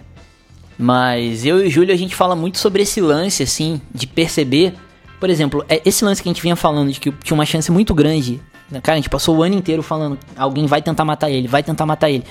E era tão claro pra gente que isso ia acontecer, porque a gente via a reação das pessoas ao Bolsonaro, sabe? As pessoas desesperadas, com medo. E aí a grande mídia também incensando aquilo, falando: é, tem que ter medo mesmo. Já capa de revista semanal falando, ah, ameaça Bolsonaro, sabe? Se você pega um cara, tem 200 milhões de pessoas no Brasil, você pega um maluco ali, como tem muitos, e o cara vê que o sujeito é uma ameaça, vai falar, pô, eu vou lá acabar com essa ameaça, sabe? Tanto é que foi o que aconteceu, e acho, inclusive, que é, eu continuo achando que isso pode acontecer de novo, tá? Pela mesma razão. Continua tendo gente falando, ah, o perigo da ditadura, agora ferrou, não pode mais sair de casa, eu tô com medo, não sei o que. Aí o cara fala, pô, vou lá acabar com isso, né? Completo, uma completa insanidade, mas tem gente que acredita, se tem gente que fala isso, o cara acaba acreditando. E para um desses acreditar e tentar fazer alguma coisa para resolver, né? O cara pensa, pô, esse cara é Hitler, eu vou ser o cara que vai acabar com Hitler. Eu vou entrar pra história. E aí seria um negócio chamado Caderno de Teses do PT. Foi lançado em abril de 2015. Naquele momento, Jair Bolsonaro era o cara que não tinha nem a recepção em aeroporto, não falava em ser candidato ainda, ele só tinha um pessoal ali falando, Bolsonaro 2018, eu acho que talvez em março, que foi a primeira manifestação, já tivesse, mas eu acho que não foi na primeira. Beber uma água aqui, que senão a voz acaba. Aliás, já tá acabando, ficando rouco. Mas ali, não era um cara para merecer uma menção no caderno de teses do PT. O caderno de teses é uma espécie de ata de uma reunião que eles fazem, que é o que é decidido que vai pautar o PT dali em diante. É, seriam as diretrizes do partido, que eles levam lá na convenção do partido e leem e tal, a serem debatidos e tudo mais, mas já vem meio pré-formatado como diretriz. Não significa necessariamente que vai ser seguido ao pé da letra, mas é uma grande orientação do que vai acontecer. Inclusive, o Olavo é um cara que cita muito é, a razão dele ter conseguido antever tudo o que aconteceu no Brasil nos últimos anos. O slogan Olavo tem razão vem disso e realmente, se você lê os livros do Olavo, você vê coisas de 15 anos atrás falando, vai acontecer isso, isso e isso, e as coisas aconteceram.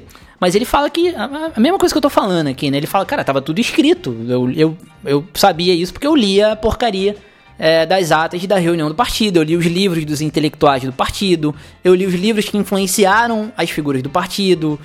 Eu ouvi os discursos dos caras do partido. Então eu sabia o que os caras estavam planejando fazer.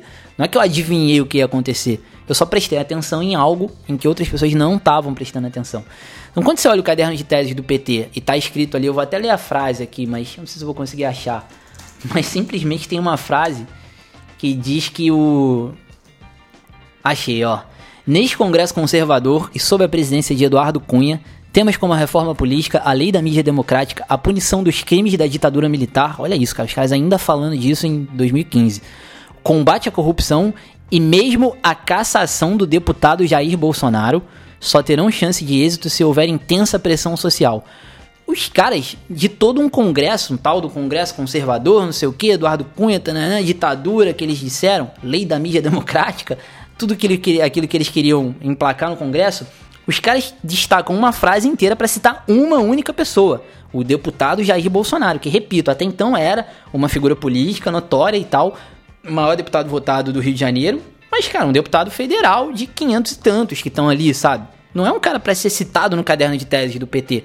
Só que ali eles já ele, eles entendiam isso tudo que eu tô falando aqui, sabe? Eles entendiam que esse cara tem que ser freado, esse cara é, provavelmente pelo jeito que o Jair batia no PT, pelo tanto que o Jair representava de antipetismo, anti todos os valores que o PT prega, até isso de uma certa forma é um pouco marketing pro PT também, aquele papo que todo mundo já ouviu de que ah, o João Willis elege o Bolsonaro o Bolsonaro elege o João Willis. Eu mesmo falei aqui, né, que você precisa de um inimigo para você ganhar aliados, porque os seus aliados vão entender que se você tá numa guerra, você precisa de apoio e todo mundo que não concorda com o seu inimigo tende a colar do seu lado. Essa é a estratégia do João Willis. Essa foi a estratégia do Bolsonaro, mas essa sempre foi a estratégia do PT, acima de qualquer outra, sabe? Então, pode ser que essa frase aqui seja para eleger um, um cara ali como a grande figura do, do chefão da fase final a ser batido, né? Um grande monstro. Mas eu acho que eles não escolheriam um cara qualquer, né? Então, quando destaca o Bolsonaro, eles estão percebendo muitas dessas coisas que eu já destaquei aqui. Talvez não que Jair fosse um possível presidente no futuro, mas, mas sim dessa possibilidade de crescimento. E aí a gente tem a evolução nas pesquisas, como eu falei já, né? O crescimento, porque eu me lembro que nas primeiras vezes que começaram a surgir esses vídeos de aeroporto, eu falava com a minha ex-namorada que o Jair não era nem citado nas pesquisas, cara. Era muito louco isso. Ele já era chamado de presidente, né, de, já era tratado como presidenciável ali, é, acho que é dezembro de 2015, o primeiro vídeo que a gente viu, não é? E não era nem mencionado como. É, os, os caras colocavam sei lá, Joaquim Barbosa, FHC, Eduardo Cunha, Sérgio Moro nas pesquisas e não botava o Bolsonaro. Nem os institutos levavam a sério. E eu falava pra, mim, pra minha ex-namorada, cara, ele tem uns 5% já hoje. E não é nem citado, bizarro. Primeira pesquisa que colocaram o nome dele, pá, 5%. Aí eu comecei a falar assim, bom, talvez agora ele já tenha uns 7%. Porque de lá pra cá ele cresceu. E a gente ficava olhando a página dele do Facebook crescendo, ele em mais e mais programas de TV, mais pessoas falando dele, mais pessoas perguntando dele, mais pessoas pesquisando sobre ele. Tem um negócio chamado Google Trends, que é muito foda é um site do Google, uma ferramenta do Google que permite que você, qualquer um, entre lá e pesquise um termo e veja o nível, a quantidade de pesquisas sobre aquele termo, a evolução temporal daquilo, sabe? Numa timeline de é, separado por dia, meses, horas, seja o que for, por cidade, país, enfim. E você consegue ver ali, por exemplo, pesquisa para Jair Bolsonaro, Sérgio Moro, comparar com outros possíveis candidatos, Aécio Neves e ver o tanto que ele crescia, né? Então havia claramente um viés de alta. Quem, quem mexe com bolsa de valores, investimento, entende isso muito melhor do que eu, né? É o fato de que se você tem uma algo que está fazendo aquilo crescer, em alguns cenários e de algumas maneiras, existe uma probabilidade maior daquilo continuar crescendo. Lembrando que isso não é assim, ah, o dólar está subindo, vai continuar subindo, não é isso. Tá aí um outro tema para fazer um podcast também, já até anotei esse aqui para lembrar depois que é muito legal. Muita gente vem me perguntar sobre isso. Eu sou button clicker nesse assunto, mas clico bem direitinho. E só que no caso de política é muito mais clara essa tendência de alta, sabe? Porque normalmente está atrelada a questões fundamentais. O cara não está numa alta para uma questão aleatória, assim, de variância. Ou porque a bolsa da China, sei lá o quê. E sim por algo que é mais sólido, né? Mas algo que amanhã não vai mudar, né? Então uma tendência tende, com perdão da redundância, a se manter. E aí tinha um lance também que era muito foda, assim, eu lembro que isso, eu querendo o Jair eleito, sempre me animei com isso, que é o tanto de gente que não conhecia ele. Então você via uma tendência de crescimento, isso talvez seja das coisas mais importantes. Ali no início de 2016, quando ele era mais citado com mais frequência nas pesquisas, já talvez com 8, 9%, mas ele vinha crescendo pesquisa a pesquisa, sem que a quantidade de gente que não conhecia ele diminuísse. Então você tinha ali, por exemplo, pesquisa tal, eu não vou lembrar agora o valor exato, mas pesquisa tal, Bolsonaro 7%. Quantas pessoas não conhecem o Jair Bolsonaro? Ah, 35% do eleitorado. É gente pra caramba. Aí na outra pesquisa, o Bolsonaro tem 8%. Quantas pessoas não conhecem o Jair Bolsonaro? 35%. Aí na outra ele tem 9,5%. Quantas pessoas não conhecem o Bolsonaro? 34%. Sabe, você não vê, você vê assim, cara, ainda tem possibilidade de crescimento. Aí é o que os analistas chamam de teto, né? Fulano atingiu o teto e tal. Tava muito claro que ele estava longe de atingir o teto dele, ainda tinha muito a crescer. Tanto é que, de fato, ele, desses 8, 9, mais 30 e tantos, foi. Acho que os números eram mais ou menos esses. Mas foi ao que ele chegou no final do primeiro turno, né? 40 e tantos por cento dos votos. Aí, por exemplo, a gente tem o caso do impeachment da Dilma, onde na votação ele fez aquela fala a princípio horrorosa, onde ele enaltece Eduardo Cunha, por uma razão até que eu acho que era merecedora de enaltecimento, mas, mas que, enfim, é muito difícil. A gente mora, a gente vive num país onde boa parte de quem sai de uma faculdade é analfabeto funcional. Como é que você vai fazer as pessoas entenderem que quando você elogia algo de alguém, você não está elogiando todas as coisas desse alguém? Né? Então você fala assim: eu quero elogiar Eduardo Cunha pela maneira com que ele conduziu esse processo de impeachment. Você não está apoiando um corrupto, sabe? Você está elogiando a maneira com que uma pessoa qualquer, whatever o nome, whatever o que ele faz em casa, você não tá elogiando o cara que, sei lá, canta desafinado, sabe? Então você, ah, eu adorei a maneira com que o fulano de tal fez o discurso tal. Ah, então você apoia as canções que ele lançou cantando mal, você acha que ele canta bem? Mas, mas as pessoas não conseguem. Então, inclusive o caso, a fala do Ustra é isso também, né?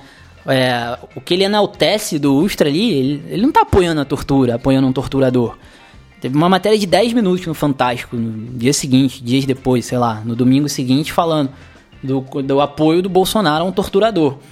Você perguntar para ele, aí, Bolsonaro, você apoia esse torturador? Você apoia a tortura que ele praticou? Ele vai falar, não, eu não, não foi isso que eu falei. E aí muita gente vem com esse papo, não, mas aí toda hora dizem que não foi isso que ele falou. Bom, não tenho culpa se você é analfabeto funcional e se você não consegue entender que o apoio dele ao Ustra claramente é porque ele não acha que o Ustra é um torturador, sabe? Isso é, é, é óbvio para qualquer um que abra os olhos e queira enxergar sem viés, né? Sem viés. Porque se você tiver viés, você pode ir até mais longe que isso, mas viés pro lado da direita.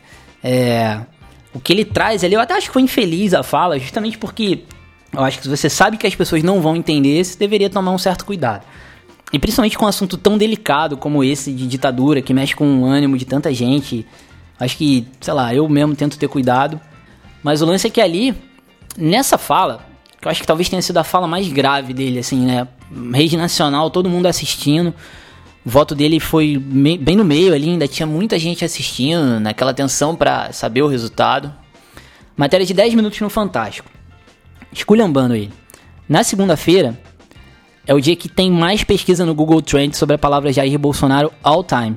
E nesse dia, ele ganhou, se eu não me engano, 300 mil seguidores na página dele. Aí beleza, eu tava conversando isso com o André Acari recentemente, ele falou assim: "Ah, não, mas pô, tem muita gente que segue pra ver a bobagem que o cara escreve". Sim, é claro que tem isso, mas pô, os 300 mil seguiram para ver a bobagem que ele escreve. Porque beleza, você pode escolher o número que você quiser daí. Ainda assim é gente pra caramba que seguiu o cara porque achou o cara maneiro, sabe? Que falou, ah, pera aí, eu gostei desse cara aí, as coisas que ele falou não são erradas não. Ele tá falando a mesma coisa que eu penso. E, e, isso aponta, esse talvez seja o maior exemplo, mas isso aconteceu dezenas de outras vezes ao longo de todo, todo esse tempo. Mas isso aponta um, um conceito de antifragilidade, né? Que é um conceito. Muita gente já falou sobre isso do Bolsonaro e do próprio Trump, mas é um conceito definido pelo Nassim Taleb, sobre o qual a gente também já falou, já falei no podcast do Forbet, um escritor incrível de livros maravilhosos. Um deles chama Antifrágil. E, e o livro define justamente esse esse tipo de coisa, ou de pessoa, ou de negócio, que ganha com o caos. E não que perde com o caos. O frágil é aquilo que você bate um, sei lá, um vidro. Você bate e quebra. Você taca no chão e quebra. O antifrágil é aquilo que você bate ou você taca no chão e ele cresce. Claramente o Bolsonaro era. A, havia um elemento de antifragilidade no personagem dele, né, na campanha, ou no que ele construiu durante a campanha, que é exatamente isso que eu descrevi ali no começo. O fato de que as batidas dele ajudavam a trazer algo que na verdade eram os valores dele. O sujeito que vira e fala: Olha que absurdo, ele quer prender bandido. Você tem uma população cuja maioria quer prender bandido. Você fala, olha que absurdo, ele quer dar arma para a população. Você tem uma população que votou 63% a favor de ter as armas. Olha que absurdo, ele é contra o aborto. Bom, para começar, o aborto já é proibido no Brasil e a gigantesca maioria da população é favorável a isso. Então, não é tipo, ah, o cara quer implementar a proibição do aborto. Eu vi muita gente falar isso como se o Bolsonaro é muito machista porque ele é contra o aborto. Então, todos os últimos presidentes também são machistas, inclusive a Dilma né? Porque ela, ela não, não tornou o aborto legal no Brasil. Ah, mas ele é homofóbico porque ele falou uns negócios lá que ele não gosta de gay, que ele acha que gay é errado. Bom, o Lula falou isso um monte de vezes também, inclusive coisas machistas pra caramba também, até ontem. E, e nem por isso gay sofreu no governo do Lula, né? E, especificamente por isso. Ou mulher. É, existe uma má vontade enorme, assim, né? De criar essa. É um, é um reforço narrativa é, esse, esse espantalho, né? Porque aquele velho papo assim, a Donald Trump é um fascista, nazista, supremacista, não sei queista, machista. Mas aí você volta, isso tem fácil de achar na internet, inclusive. O, o adversário do Obama, John McCain, em 2008, também era isso tudo. O, o Mitt Romney, em 2012, também era isso tudo. Todos, todos os presidentes, o Bush era isso, do Nixon, enfim, todos os presidentes republicanos aqui no Brasil não é muito diferente. Tava mostrando pro Júlio outro dia um compilado de matérias ah, de, de, de grande mídia, né? Falando. Tô, tô, até procurando aqui pra achar. Lula compara Aécio Neves e o PSDB aos nazistas. Isso é em 2014. Aí tem Marilena Chauí. Serra é ameaça à democracia e aos direitos sociais. José Serra, ó, lá atrás. Aí tem em 2011 aqui um vídeo, o fascismo moral de Marina Silva. Cara, Marina Silva era fascista. Basicamente todo mundo que é adversário do PT e ameaça o PT, ameaça a democracia, é fascista, é nazista. Então não, não é. Eu sei que você olha hoje você fala, ah não, mas o Trump é meio grosseirão, não sei o quê. O Bolsonaro é meio boca suja, né? Eu sei que você olha e combina. Porque toda narrativa precisa soar levemente verossímil, né? Ninguém vai inventar um negócio que não não, é, não, não é crível, pelo menos. Então é lógico que combina. O fato de combinar não, não tem nenhuma. Não, não é um reforço à possibilidade daquilo ser real. Mas é só você voltar atrás, né? Ali atrás também fazia sentido. Também, dentro do contexto que havia naquele momento, a, a, as narrativas que eram emplacadas, principalmente na grande mídia, como eu já falei, também faziam você acreditar que realmente Serra poderia ser uma ameaça à democracia.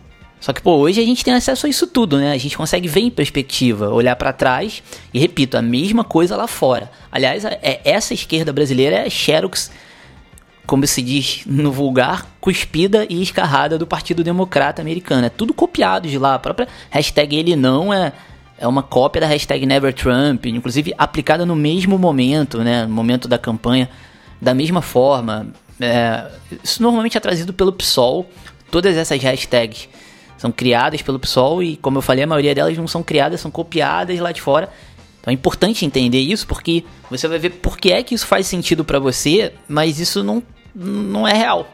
Porque o sujeito que não está hipnotizado como você, que não teve aula com o mesmo professor, que você que não segue a página do Quebrando Tabu e o Catraca Livre como você, e não, não se pauta pelo que diz o Gregório do Vivier, esse sujeito vai olhar e vai falar, isso não faz sentido. Pera aí, sabe? Isso aí que estão falando não é, não é verdade.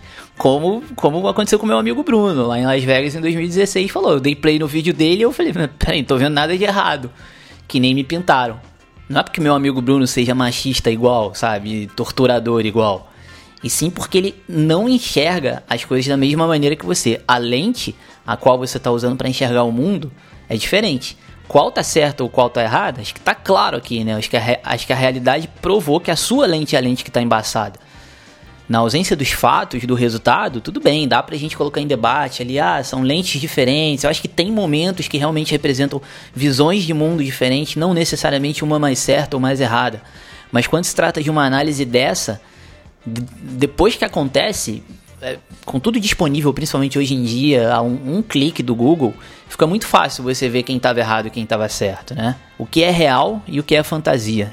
Então, assim, é, vários desses, esses são os elementos mais clássicos, mas tem vários outros pequenos que eram usados, né, pra, ah, ele, nossa, ele, ele, ele apoia a ditadura. O cara vai lá olhar e, na verdade, não é que ele apoia a ditadura, é que ele traz determinadas coisas que não são citadas sobre a época da ditadura porque há no Brasil um fantasma da ditadura. Então ele fala: olha, não era bem assim. E, e, não é nem que ele quer dizer, ah, não era ruim e tal, mas olha, o contexto, havia uma questão, havia revolta armada, é, havia uma tentativa de implantar um outro tipo de ditadura, então você tem que entender. Né?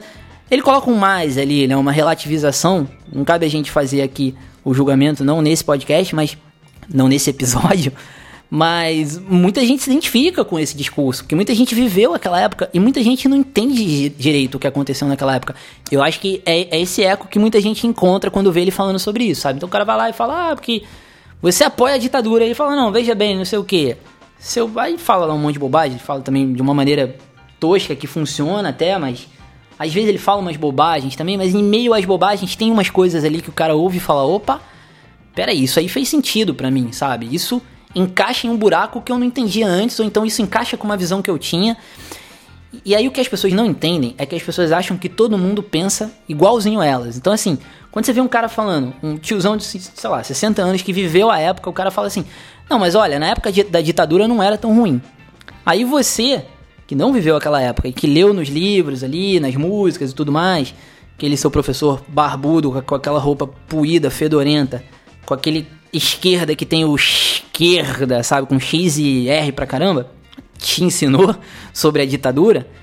Aí você pensa assim, peraí, então esse cara que tá falando que não foi bem assim, era a favor da tortura. Você acha que o que ele tá apoiando ali é tudo que você repudia, sabe? E na verdade ele tá chamando atenção para algo que você tá ignorando, talvez, enfim. Pessoas que querem a volta da ditadura, assim, né? Dessa forma. Porque você vai ter bom, bastante trabalho para achar esses loucos, viu? Só a Folha de São Paulo consegue achar eles. Inclusive, eu não sei se é mais lunático o cara que quer isso ou o cara que acredita que essa galera existe, sabe? É. E aí vem muito essa coisa, assim, né, do wishful thinking também, eu acho, cara, porque acho que isso foi o que permitiu, o, o que impediu muita gente enxergar durante todo esse tempo, é, não de enxergar a eleição do Bolsonaro, a, a fatal eleição do Bolsonaro, mas de enxergar esses fatos, os quais eles sim apontavam a fatal eleição do Bolsonaro. E o cara, quando fica num wishful thinking muito grande, assim, ele fica, ah, eu não quero que isso aconteça. Ele tende a se acomodar em ideias que reforcem o que ele quer que aconteça. Então ele se fecha ali na bolha, né? Por quantas pessoas eu não fui bloqueado quando eu falei já tá eleito, por exemplo, falei já tá eleito. Foi essa frase do Facebook. Eu não falei vou votar no Bolsonaro porque ele é muito legal e viva a ditadura. Não falei nada, só falei já tá eleito. E, cara, fui bloqueado, fui, sei lá, deletaram no Facebook meia dúzia de pessoas que eram pessoas da minha convivência, que eu encontrava por aí. Não eram grandes amigos, mas algumas que eu respeitava, inclusive gostava, enfim. Inclusive, teve gente que me bloqueou depois que ele foi eleito, de fato. O cara foi lá e me bloqueou, sabe? Eu nem posto nada sobre o cara lembrou que eu tinha dito que ele ia ser eleito e que eu tava certo e ficou puto comigo, foi lá e apagou. Então, esse tipo de comportamento a gente viu acontecer dos dois lados, claro. Mas do lado do establishment, que é um lado muito associado à esquerda, e cara, não, não adianta você falar, ah, não, a Globo é de direita, não sei o que e tal. Também falo sobre isso em outro episódio, mas assim, o establishment é bizarramente majoritariamente de esquerda a todos os jornalistas da grande mídia, impressa, escrita, todos os artistas, 100% do meio musical, 99% do meio teatral, 98% do meio televisivo. Global, talvez 105, sabe?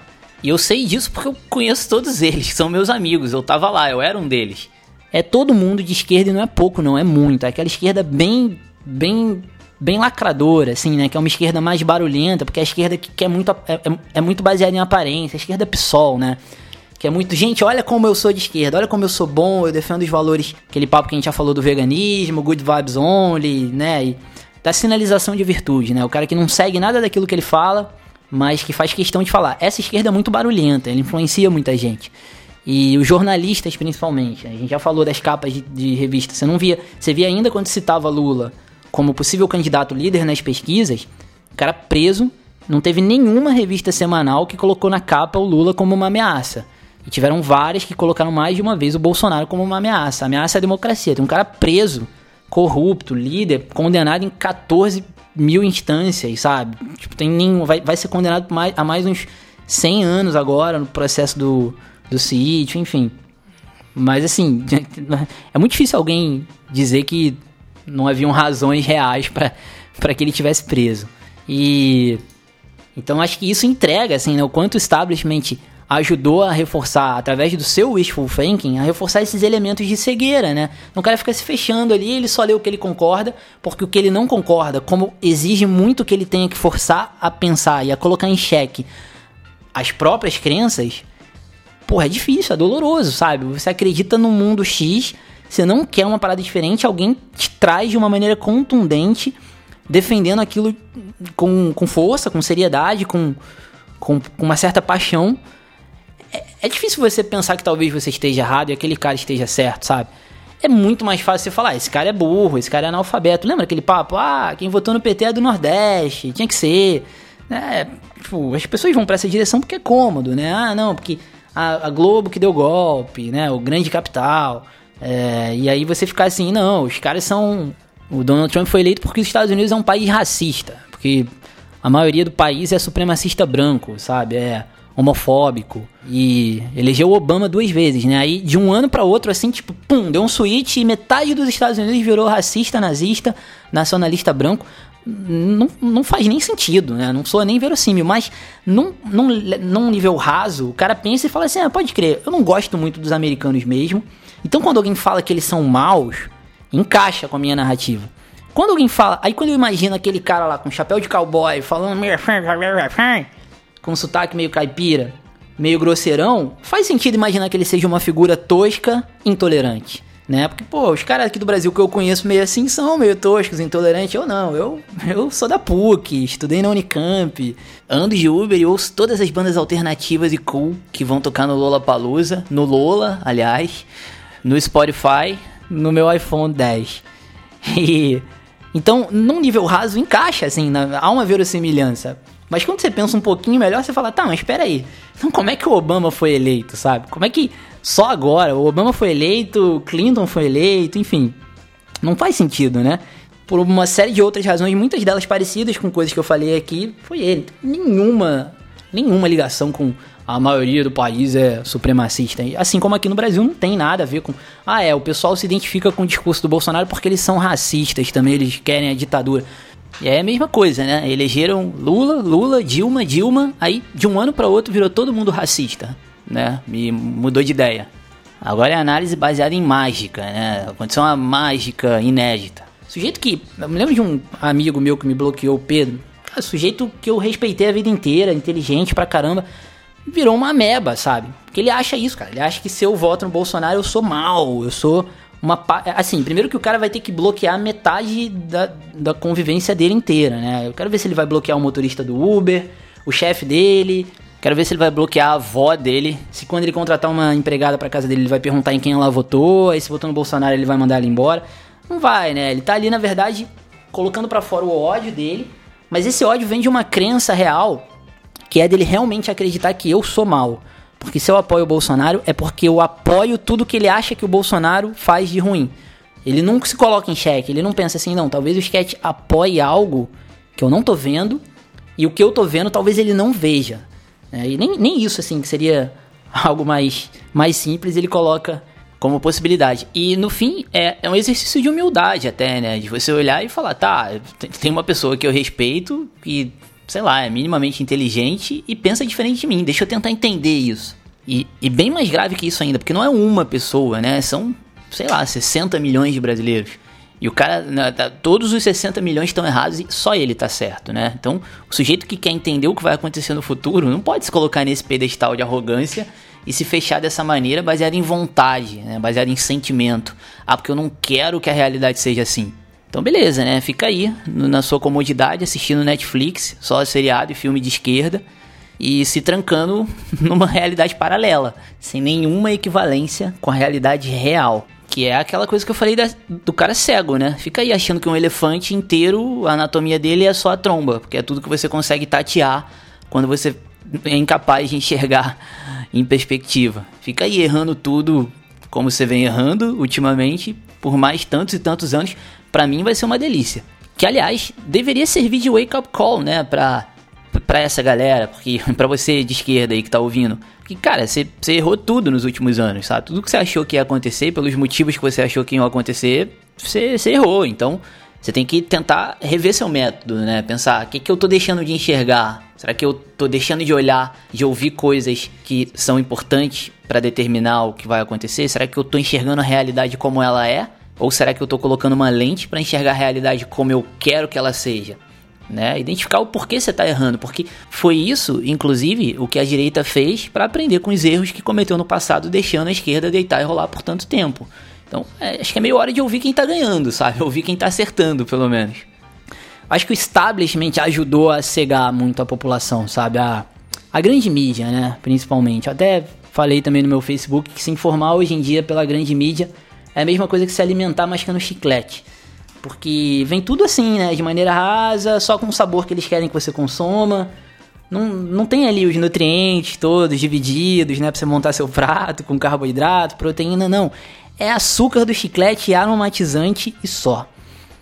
Né? Aí tem a textura ali do chiclete que é gostosa, pegajosa, então é, muito disso gerou aquela parada assim de não, porque a máquina do establishment quando começar vai moer o Bolsonaro. Lembro de vários amigos falando: "Ah, ele só tem 7 segundos. Quero ver o que ele vai fazer com 7 segundos. O Júlio é testemunho. Eu falo, Júlio, pode tirar os 7 segundos, não precisa nem de 7.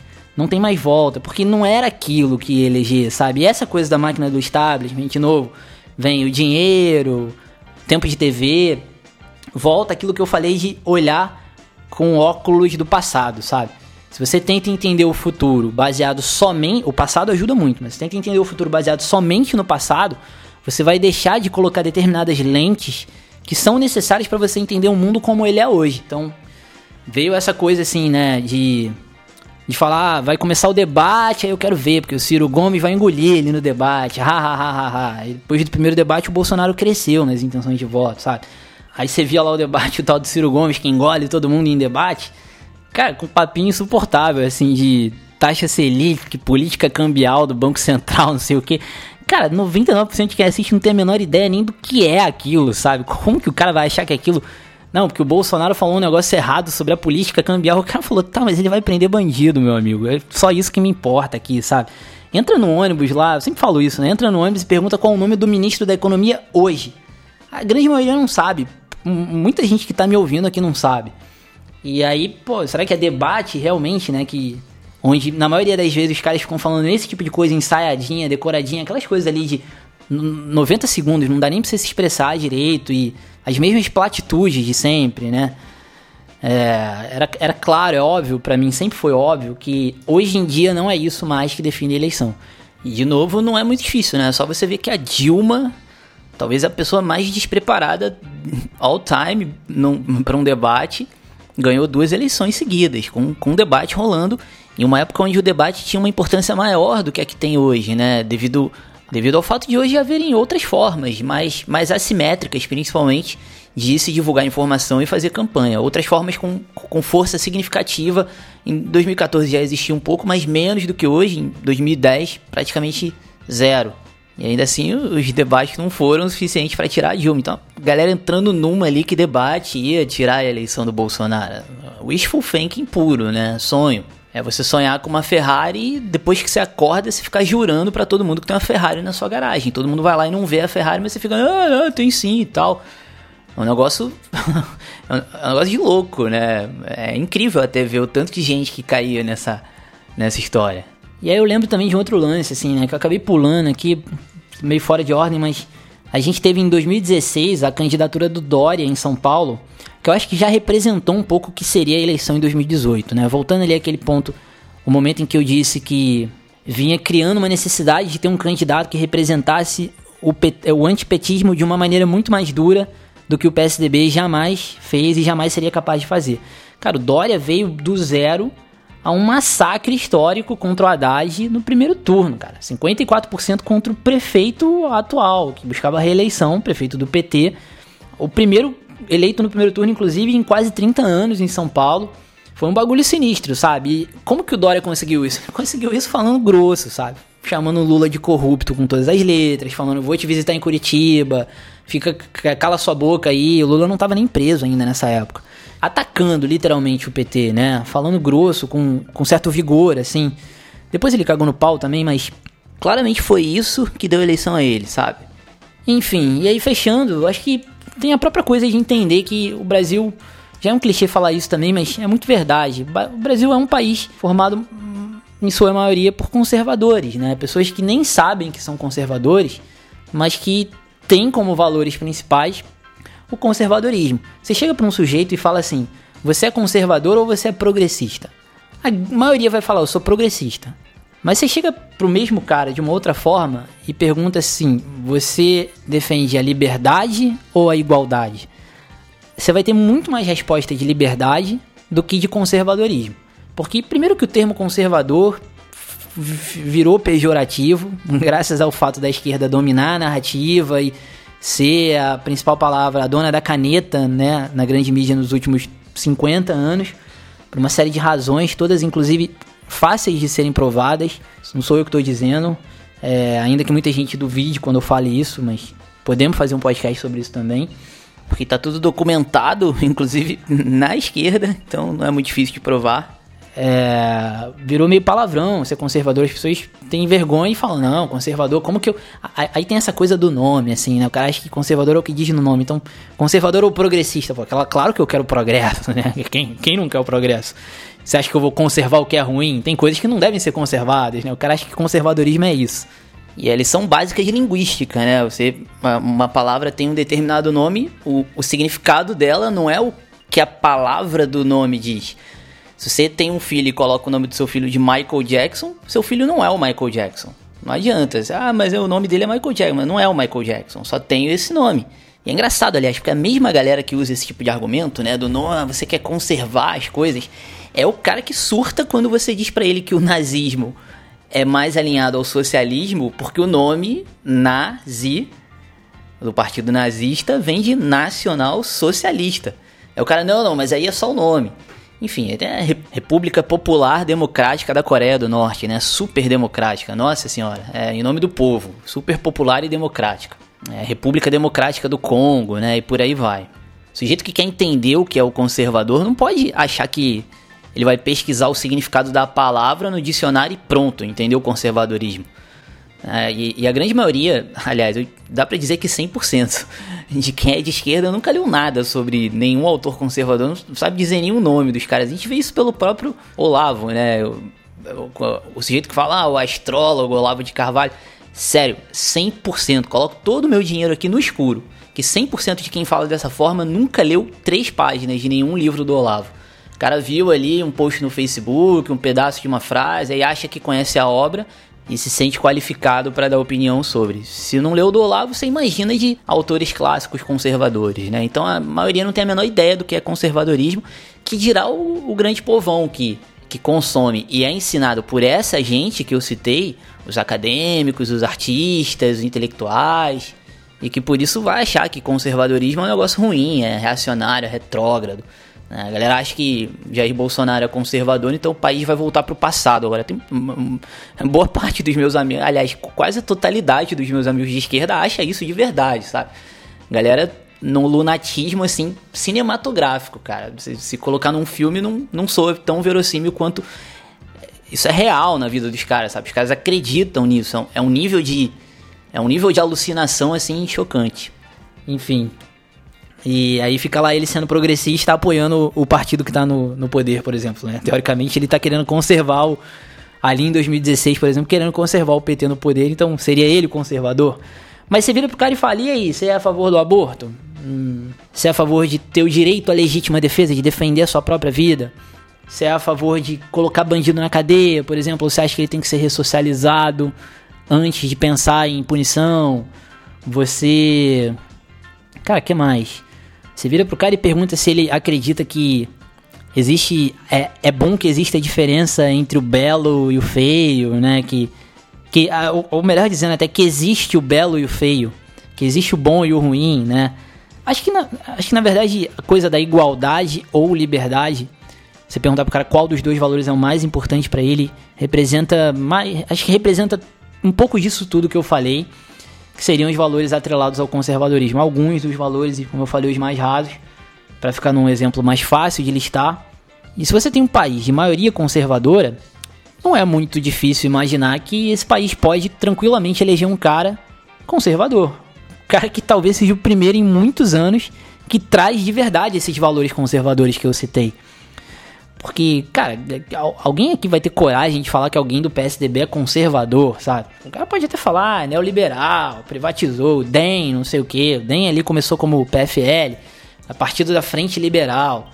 Depois virou um monstro sem cara, né? Mas você até, eu, eu, eu até admito assim que o cara possa dizer que na economia são partidos que tendem a um lado um pouco mais de centro-direita, no máximo isso. Se falar direita já tá errado. Mas ok é centro-direita. Agora, conservador é muito puxado, cara. Imaginar que qualquer candidato dos últimos 30 anos no Brasil possa ser chamado de conservador de verdade. O Bolsonaro é o primeiro, sabe? Não tô nem dizendo se isso é bom ou se é ruim. Mas sim que se tem um país de maioria conservadora, parece meio óbvio que o candidato conservador em tantos anos assim tem uma grande chance, né, de, de ser eleito. E aí quando você junta com todos os elementos que eu falei aqui atrás, cara, pensa de novo aí, sabe? Me, me disse olhando para trás como se você estivesse vendo um filme. Eu não vou. Eu ia fazer um resumo aqui, uma lista de novo de todos os pontos, mas faz você. Se você ainda tá em dúvida, escreve num, num papelzinho aí, num bloco de notas todos os 10 ou 12 pontos que eu listei e analisa eles numa ordem em cascata. Porque é, é muito importante essa distinção. Não é uma soma desses fatores. É uma, uma sequência de fatores, né? Um, um deles vai servindo de cama para o outro que vem por cima, de forma que em cascata eles levam a um resultado inevitável, que foi o resultado que aconteceu. E por isso ele era tão previsível, sabe? Não fica 100% claro que como eu falei, em 2016, né, para ser mais, mais próximo ali, quando ele já estava nas pesquisas com 7, 8%, depois acho que uns 10%, me disse já não é claríssimo agora, você olhando em retrospectiva, fazendo essa engenharia de obra pronta que a gente está fazendo aqui, que é, essa eleição era o exercício de forecasting mais fácil das últimas décadas. E aí depois me diz, deixa nos comentários, escreve no, no meu Facebook, eu talvez faça algum post no Facebook falando de alguma coisa desse assunto aqui para eu poder divulgar o podcast e no meu Instagram ou nos comentários do SoundCloud. Vai ser um prazer ver as opiniões, mesmo as discordantes. Mas assim, eu queria tentar focar aqui. Eu acabei, obviamente, saindo um pouco, fazendo um pouco de proselitismo, manifestando um pouco a minha opinião. Porque às vezes é preciso dar contexto também do porquê eu tô falando o que eu tô falando, mas lembrando que o foco, acho que até vou chamar esse episódio de forecasting para não ficar assim sobre Bo Bolsonaro. Mas foi importante usar isso como primeira base para depois falar sobre pesquisa eleitoral e depois sobre as técnicas e conceitos de forecasting em si. Vai ser tudo em cima da eleição do Jair Bolsonaro, mas primeiro eu precisava que uma parte das pessoas entendessem por que é que os elementos estavam ali à disposição para a gente a partir daqui começar a tentar treinar a cabeça para enxergar isso de novo no futuro e quem sabe adivinhar o presidente outras vezes e ter sucesso adivinhando problemas futuros nas nossas empresas, ou adivinhando o time que vai ganhar o Campeonato Brasileiro, e por aí vai. Obrigado de novo a todo mundo que ouviu, é um prazer estar fazendo isso aqui. Espero que vocês tenham gostado. Nos vemos na próxima. Aquele abraço. E essa música que a gente está ouvindo o tempo todo ao fundo é muito foda e é de um cara também muito foda chamado Curtis Mayfield e chama-se No Thing on Me. O subtítulo é Cocaine Song numa versão especial instrumental para que o canto não nos atrapalhe, mas a versão original também é muito boa. Procurem aí no YouTube Cocaine Song Curtis Mayfield. Vamos ouvir um pouco mais alto agora.